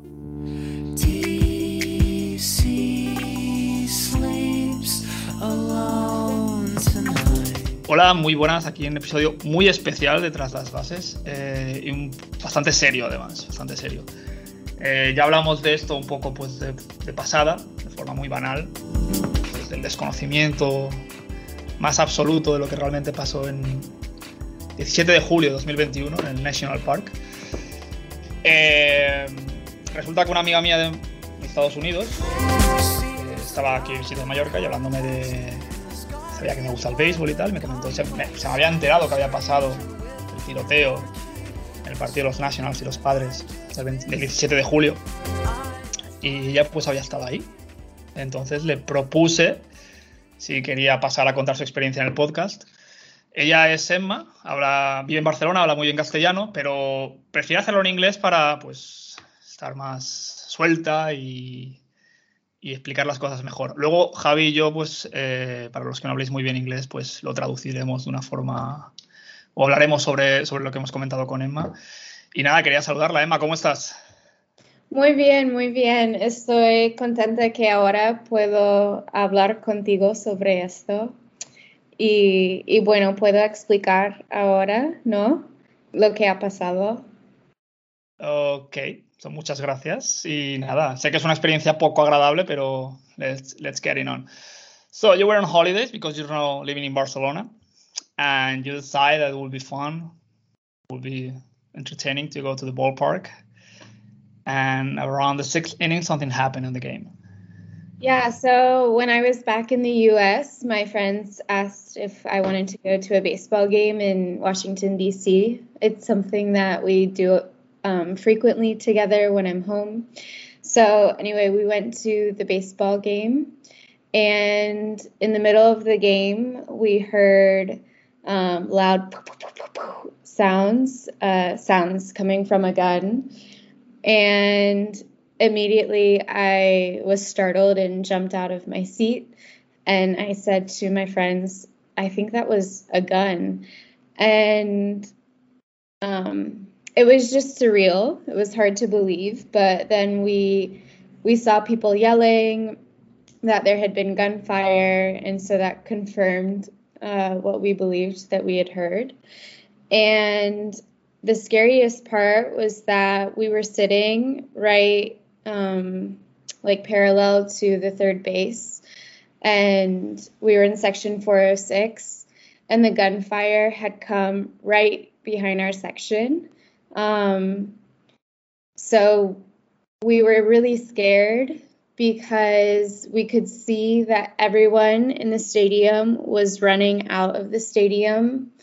But the people in our section, we kind of froze. We didn't know what to do because the gunfire had come right behind our section, and we were under the impression that had come from the concession stands.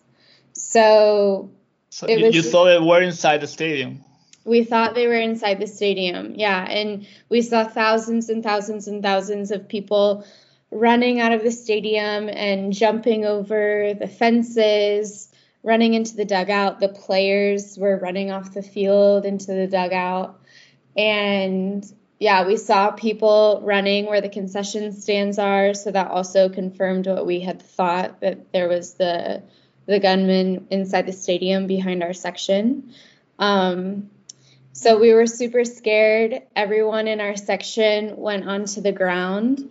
Um, I was crying, people were crying. I heard people praying that everything would be okay. I texted my family that I was super scared and that I didn't know where to go because the gunfire, the shots um, were sounded right behind my section. So I felt trapped because there was no exit other than the concessions behind our section.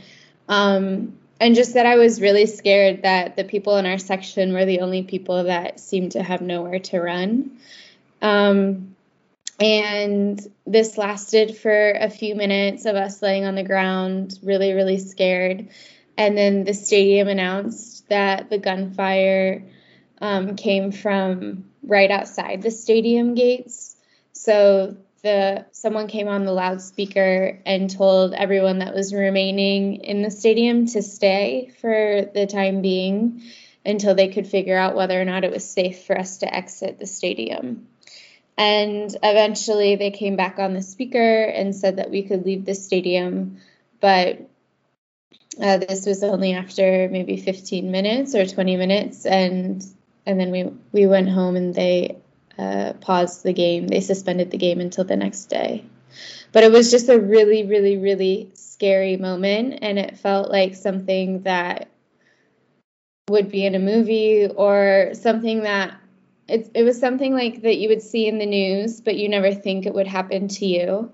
And when I was leaving the game, someone said to me, Wow, you're home from Spain, and this is the most American thing that could happen to you. You're at an American baseball game and there's gunshots.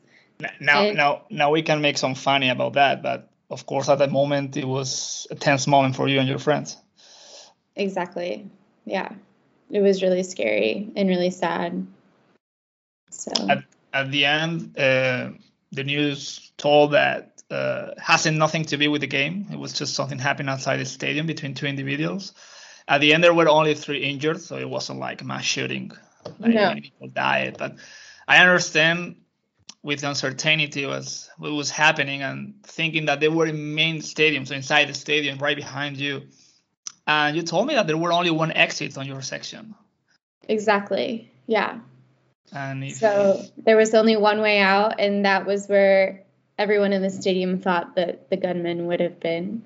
So we were stuck and there are people praying, people I, I suppose freaking out. But you uh-huh. rested calm. You, you, you text your family. You show me the messages you said to, to your family, to your mom and dad, and they were telling you like to to keep calm, to try to get out of there.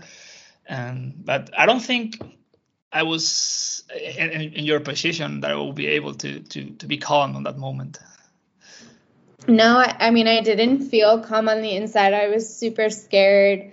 I was shaking. I was on the ground, um, laying, hoping that everything would turn out okay. But yeah, I feel like one of my first reactions when, once I was laying down and realized that I couldn't get out, that I needed to text my family. I texted my parents that I loved them a lot and that I was really, really scared and that I didn't know where to go.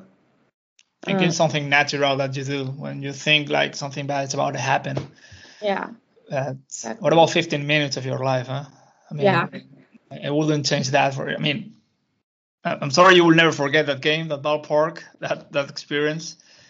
Luckily, you're here. You came to Mallorca a few weeks later.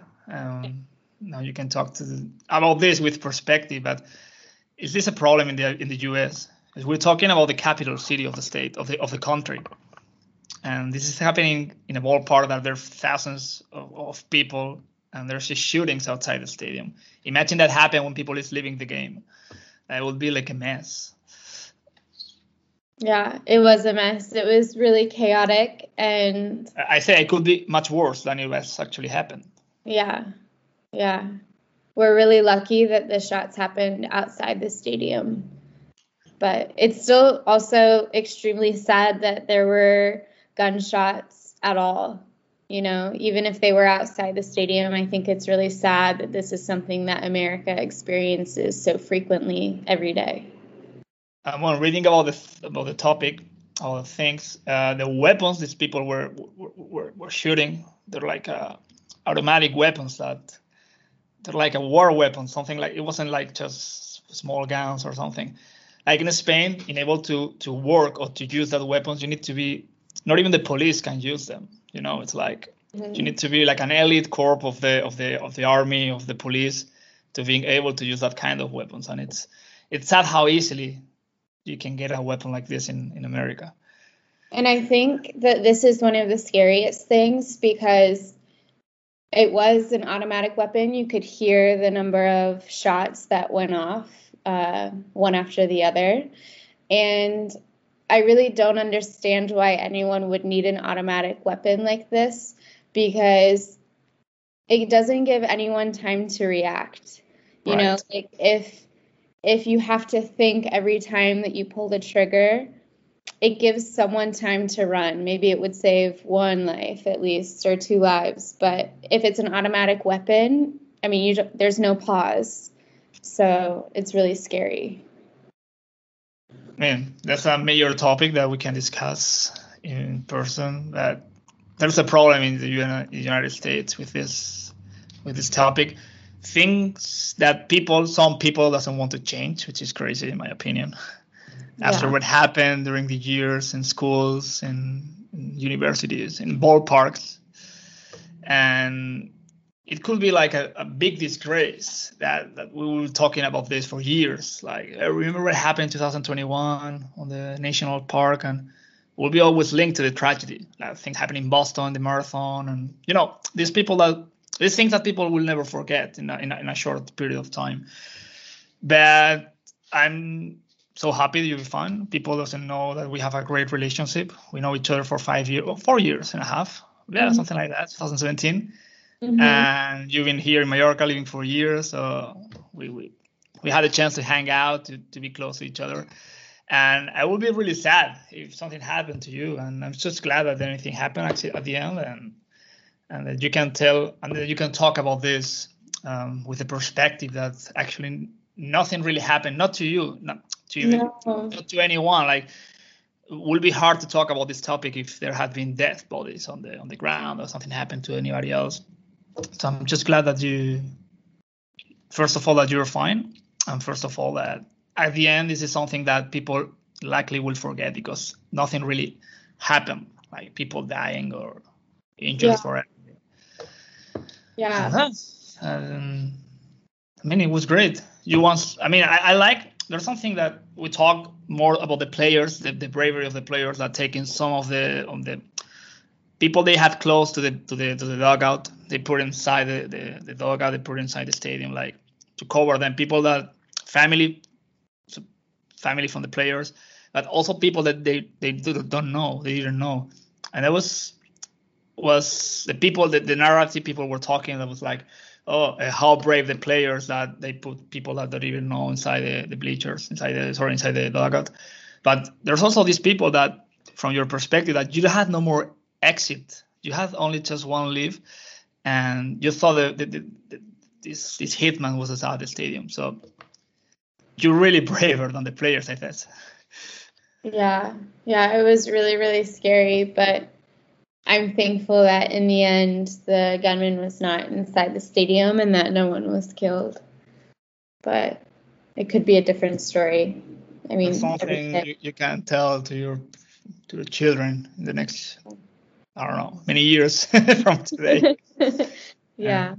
you can you can share the story. Hopefully, talking about that uh, uh, an ancient world that things change for better, and this I, I suppose that in 10, 15 years, these things never happen anymore. And you can talk about these shootings like something from the past, that it was late on the past, and things that were in the next future will be hard to believe that it will happen. So I think that will be a good thing for the world. I really hope that things change in the US and that you're right that this will be something of the past. So Well, there's too much stubbornness on the US. I know. I know. Uh, shame. It's, it's hard to cope with with this idiosyncrasy that some of the Americans, the deep America have about weapons, about property, about you know. Mm. But anyways, there's some young now bright people, as you, your your friends, your students I had the lucky to meet in the in the last few years, and yeah, I think things gonna happen, at least in part of America. Maybe not in the in Alabama or Kansas, but at least we expect that near the stadium of the capital city of the United States, there won't be any more shootings on the on the next future. I hope not. I hope not. So that was all, Emma. I really thank you for your testimony. I really thank you for sharing this with our audience. Uh, yeah. It was thank a pleasure to talk for, to you again. Thank you for giving me the opportunity to share my story and what happened. So I'm glad that we could talk.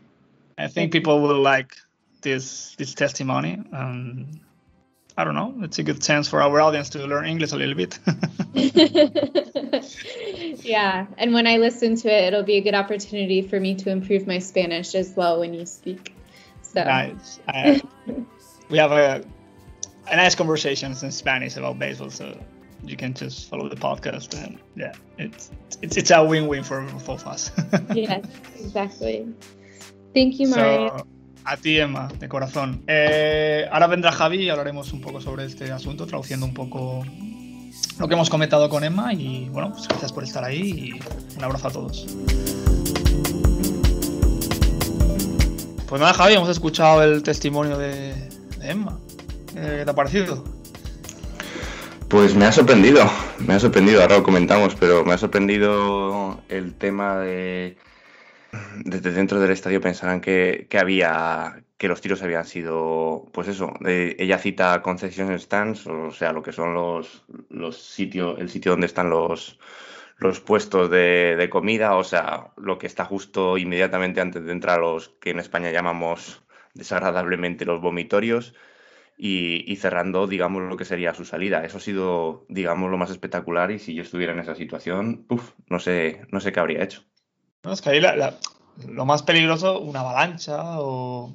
que al final lo que, lo que haya en Hillsbrook, ¿no? Por ejemplo, con los aficionados del Liverpool, que eh, era más el miedo de la gente que no sabe lo que está pasando fuera, que, que decir que no solo... Es que es todo muy peligroso, tío. Y, y bueno, aparte del tiroteo, es la propia gente la que, joder, ante la incertidumbre no saber qué pasa, eso pues puedes hacer, tomar decisiones desesperadas, tirarte, pues yo qué sé, tío, al campo, o vamos, que te puedes haber hecho mucho daño. En fin, un desastre absoluto, tío.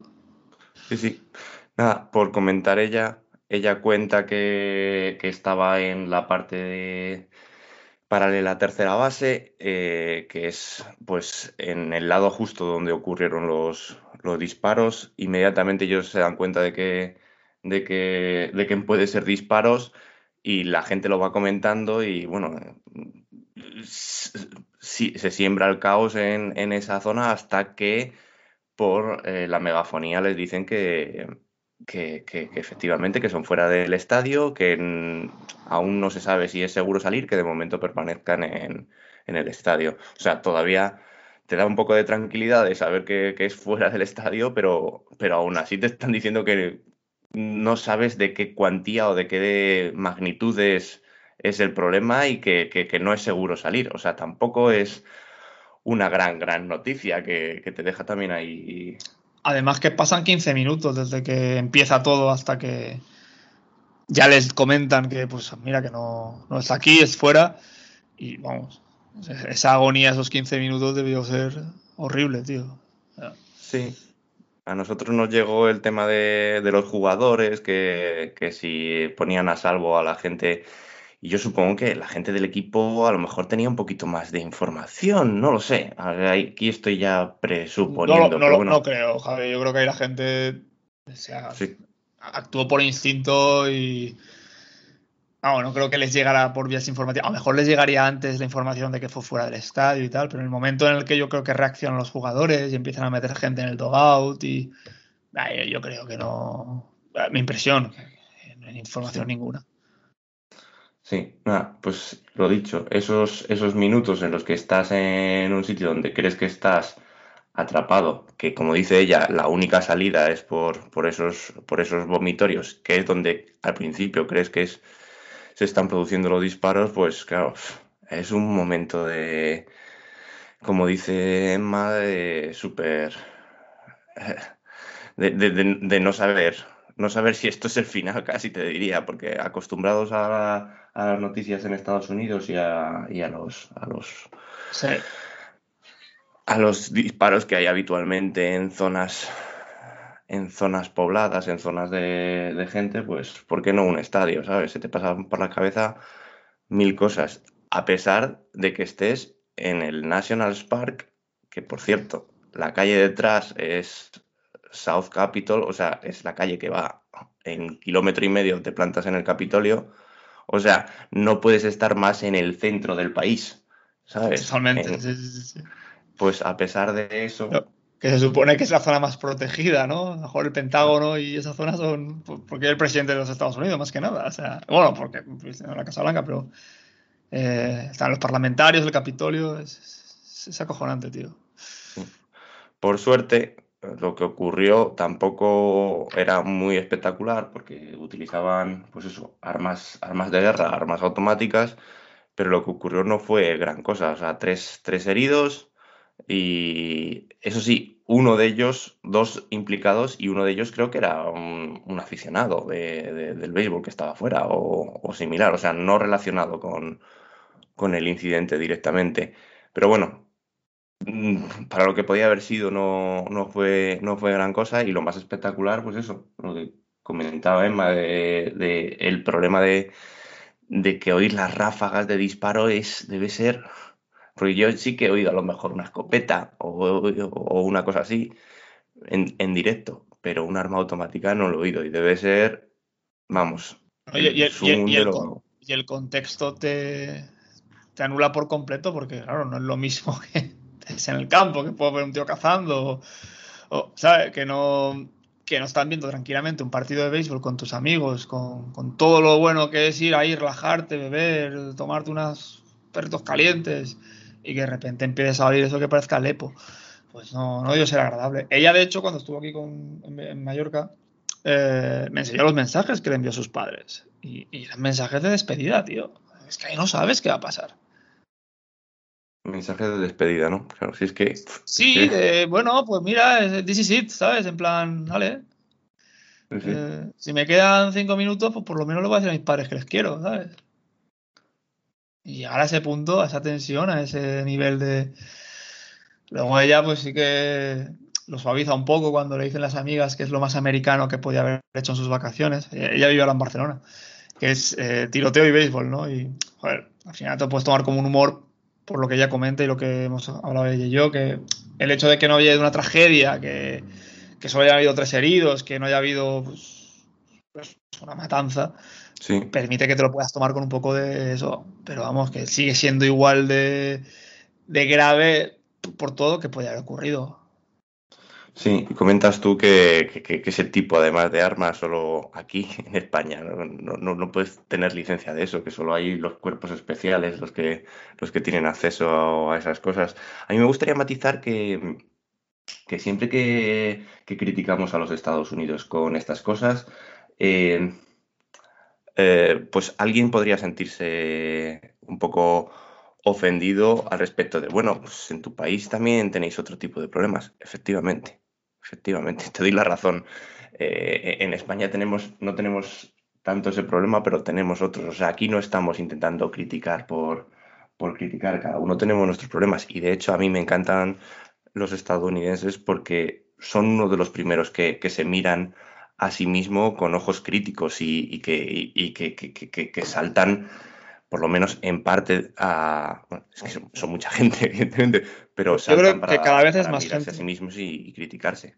Que yo creo que cada vez es más gente la que, pues, está más en contra, ¿no? De toda esta libertad que hay para adquirir un arma en Estados Unidos pero sigue, sigue habiendo ese pozo un poco más eh, de interior, podamos decir, eh, de, interior, pues, que viene el interior de los Estados Unidos, que no van a renunciar nunca a, su derecho de, con todos los peligros que conlleve, porque tú puedes tenerla para defender tu casa o tus bienes o lo que quieras, pero es que esa libertad va a permitir que un cafre, eh, un mafioso o cualquier persona que quiera hacer el mal, también pueda adquirir un arma. Y al final esa ambivalencia es la que es peligrosa.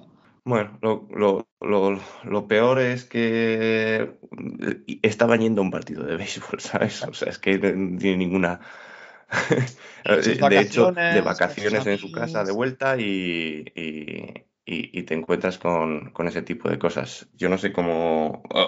a día de hoy, en cualquier país te puedes te puedes enfrentar a esas situaciones. O sea, no es solo, no solo estamos hablando de Estados Unidos al respecto de que ocurra un algo catastrófico o accidental, pero yo no sé, yo no sé qué pasaría por mi cabeza. Y claro, estamos hablando de, que, de que ahí dentro hay familias con niños y, ese tipo de cosas. Y a mí se me ponen los pelos de punta, la verdad. imagínate, vas a un partido con tus hijos o yo qué sé, mira, el bono de Tony Ballester, que es de los Nationals, que le hubiera pillado vacaciones y, y, dices, coño, se vas a un partido de béisbol con toda la ilusión del mundo y tras sí, que luego al final el partido acaba al día siguiente y todo eso, pero bueno, que ya es lo, menos al final es el partido. Esto es un problema un poco más eh, social, un problema un poco más, pues eso, idiosincrásico de lo que viene siendo la cultura americana. Y bueno, que al final eran dos, eran, eran gentuza, quiero decir, que no era un colgado que, ¿sabes? Que eran, eran, no sé si eran delincuentes o eran. Pero vamos, que da igual. Es que el problema es que tiene armas automáticas. Y ella hace un apunte muy bueno. Dice, es que una escopeta o, una... ¿Qué decir? Te da... El hecho de que tengas que recargarla o que la ráfaga sea más duradera, te permite en esos 3-4 segundos, que tampoco es que sea la hostia, pero te puedes esconder, te puedes correr o puedes reaccionar, pero que con un arma automática es que no puedes, estás vendido por completo. Sí, sí. Y ese análisis que hace ella me, me, ha gustado. O sea, estoy bastante de acuerdo con él, pero joder, es que... Sí, pero bueno, esto es, esto es como, como ir a los karts con, un hammer, ¿sabes? O sea, es... sí. sí, sí, Entonces, eh, nada, eh, dale, dale de nuestra parte y de la de Picheos Salvajes las gracias a Emma por compartir el, eh, el, testimonio y lo que, lo que viene siendo un mal rato con nosotros. Pero, pero hay, que, hay que darle un poquillo de, eco. Dile que, mi hija se iba a llamar como, como ella, pero ah, lo descartamos porque no sé, no sé pronunciar muy bien su nombre. Soy un poco. no sé, meto una N por algún lado que no existe y lo descartamos. Pero es pues un bonito nombre. Se lo comenté. Creo que nos va a escuchar porque dijo, ah, me lo pondré cuando tal. Eh, pero bueno, se lo diré, se lo diré. Y, nada, eh, ella está encantada. Ya te digo, cuando se lo comenté, enseguida dijo, ah, pues sí, eh, no me importa comentarlo y tal. Y pues mira, la verdad es que para que veas que nosotros lo comentamos de pasada ahí, en dos minutos, eh, con comentarios banales, y, al final nosotros tampoco nos damos cuenta de que hubo gente ahí que lo pasó mal. ¿Sabes? Y la forma en la que nosotros, o cualquiera lo puede haber comentado, ah, pues otro tiroteo, nada nuevo bajo el sol, y jiji jaja y qué, qué raros son estos americanos. Y sin embargo, es lo que hay detrás. Si vas al origen y puedes tener un testimonio de lo que realmente pasó, ostras, pues no, ya no es tan divertido. Sobre todo si hay personas que te importan implicadas. Y joder, tío, es, es, duro, tío, es duro. Y nada, claro. es, la verdad es que es un testimonio, pues, a mí impresiona porque se supone que estas cosas en 2021 no deberían pasar, pero bueno, siguen pasando por desgracia y, dudo que remitan a corto plazo. Esperemos lo mejor, esperemos que, no vuelva a ocurrir. Por lo menos relacionado con, eventos deportivos y cosas que no tienen nada que ver con, ese tipo de cosas. Exactamente. Pues nada, Javi, nos ha quedado guay el análisis. Creo que, que hemos comentado todo, no nos dejamos nada, ahora recuerdo. Creo que nos dejamos nada de la conversación y bueno, eh, perdón por mi inglés si he soltado alguna patinada, pero. está muy bien, está muy bien. Hemos hecho ahí una especie de, crossover de lenguas en este programa. Como, como, como evento extraordinario en Pichos Salvajes está, está chulo la experiencia. Sí, sí, sí. Ah, ya habla muy bien castellano, pero dice, para explicarlo bien, para que yo me sienta más cómoda y tal, pues prefiero hacerlo en inglés y así quedamos y bueno. Valoramos el hacer traducción simultánea, pero yo creo que queda mejor así. El que supongo que el que, que no se haya enterado de nada habrá pasado 10 minutos para adelante. Sí, más natural, si no eh, ir traduciendo es ir cortando a la persona que va hablando y yo que sé, al final eso no. Un poco rollo, sí. Un poco rollo. Y carecemos de los medios. y la logística. Pues nada, don Javier. Son ni las 9 de la mañana, agradezco que podido madrugar para grabar esto, así que un abrazo muy grande y no sé. Un abrazo más, Mario. Estamos en contacto. Hasta luego.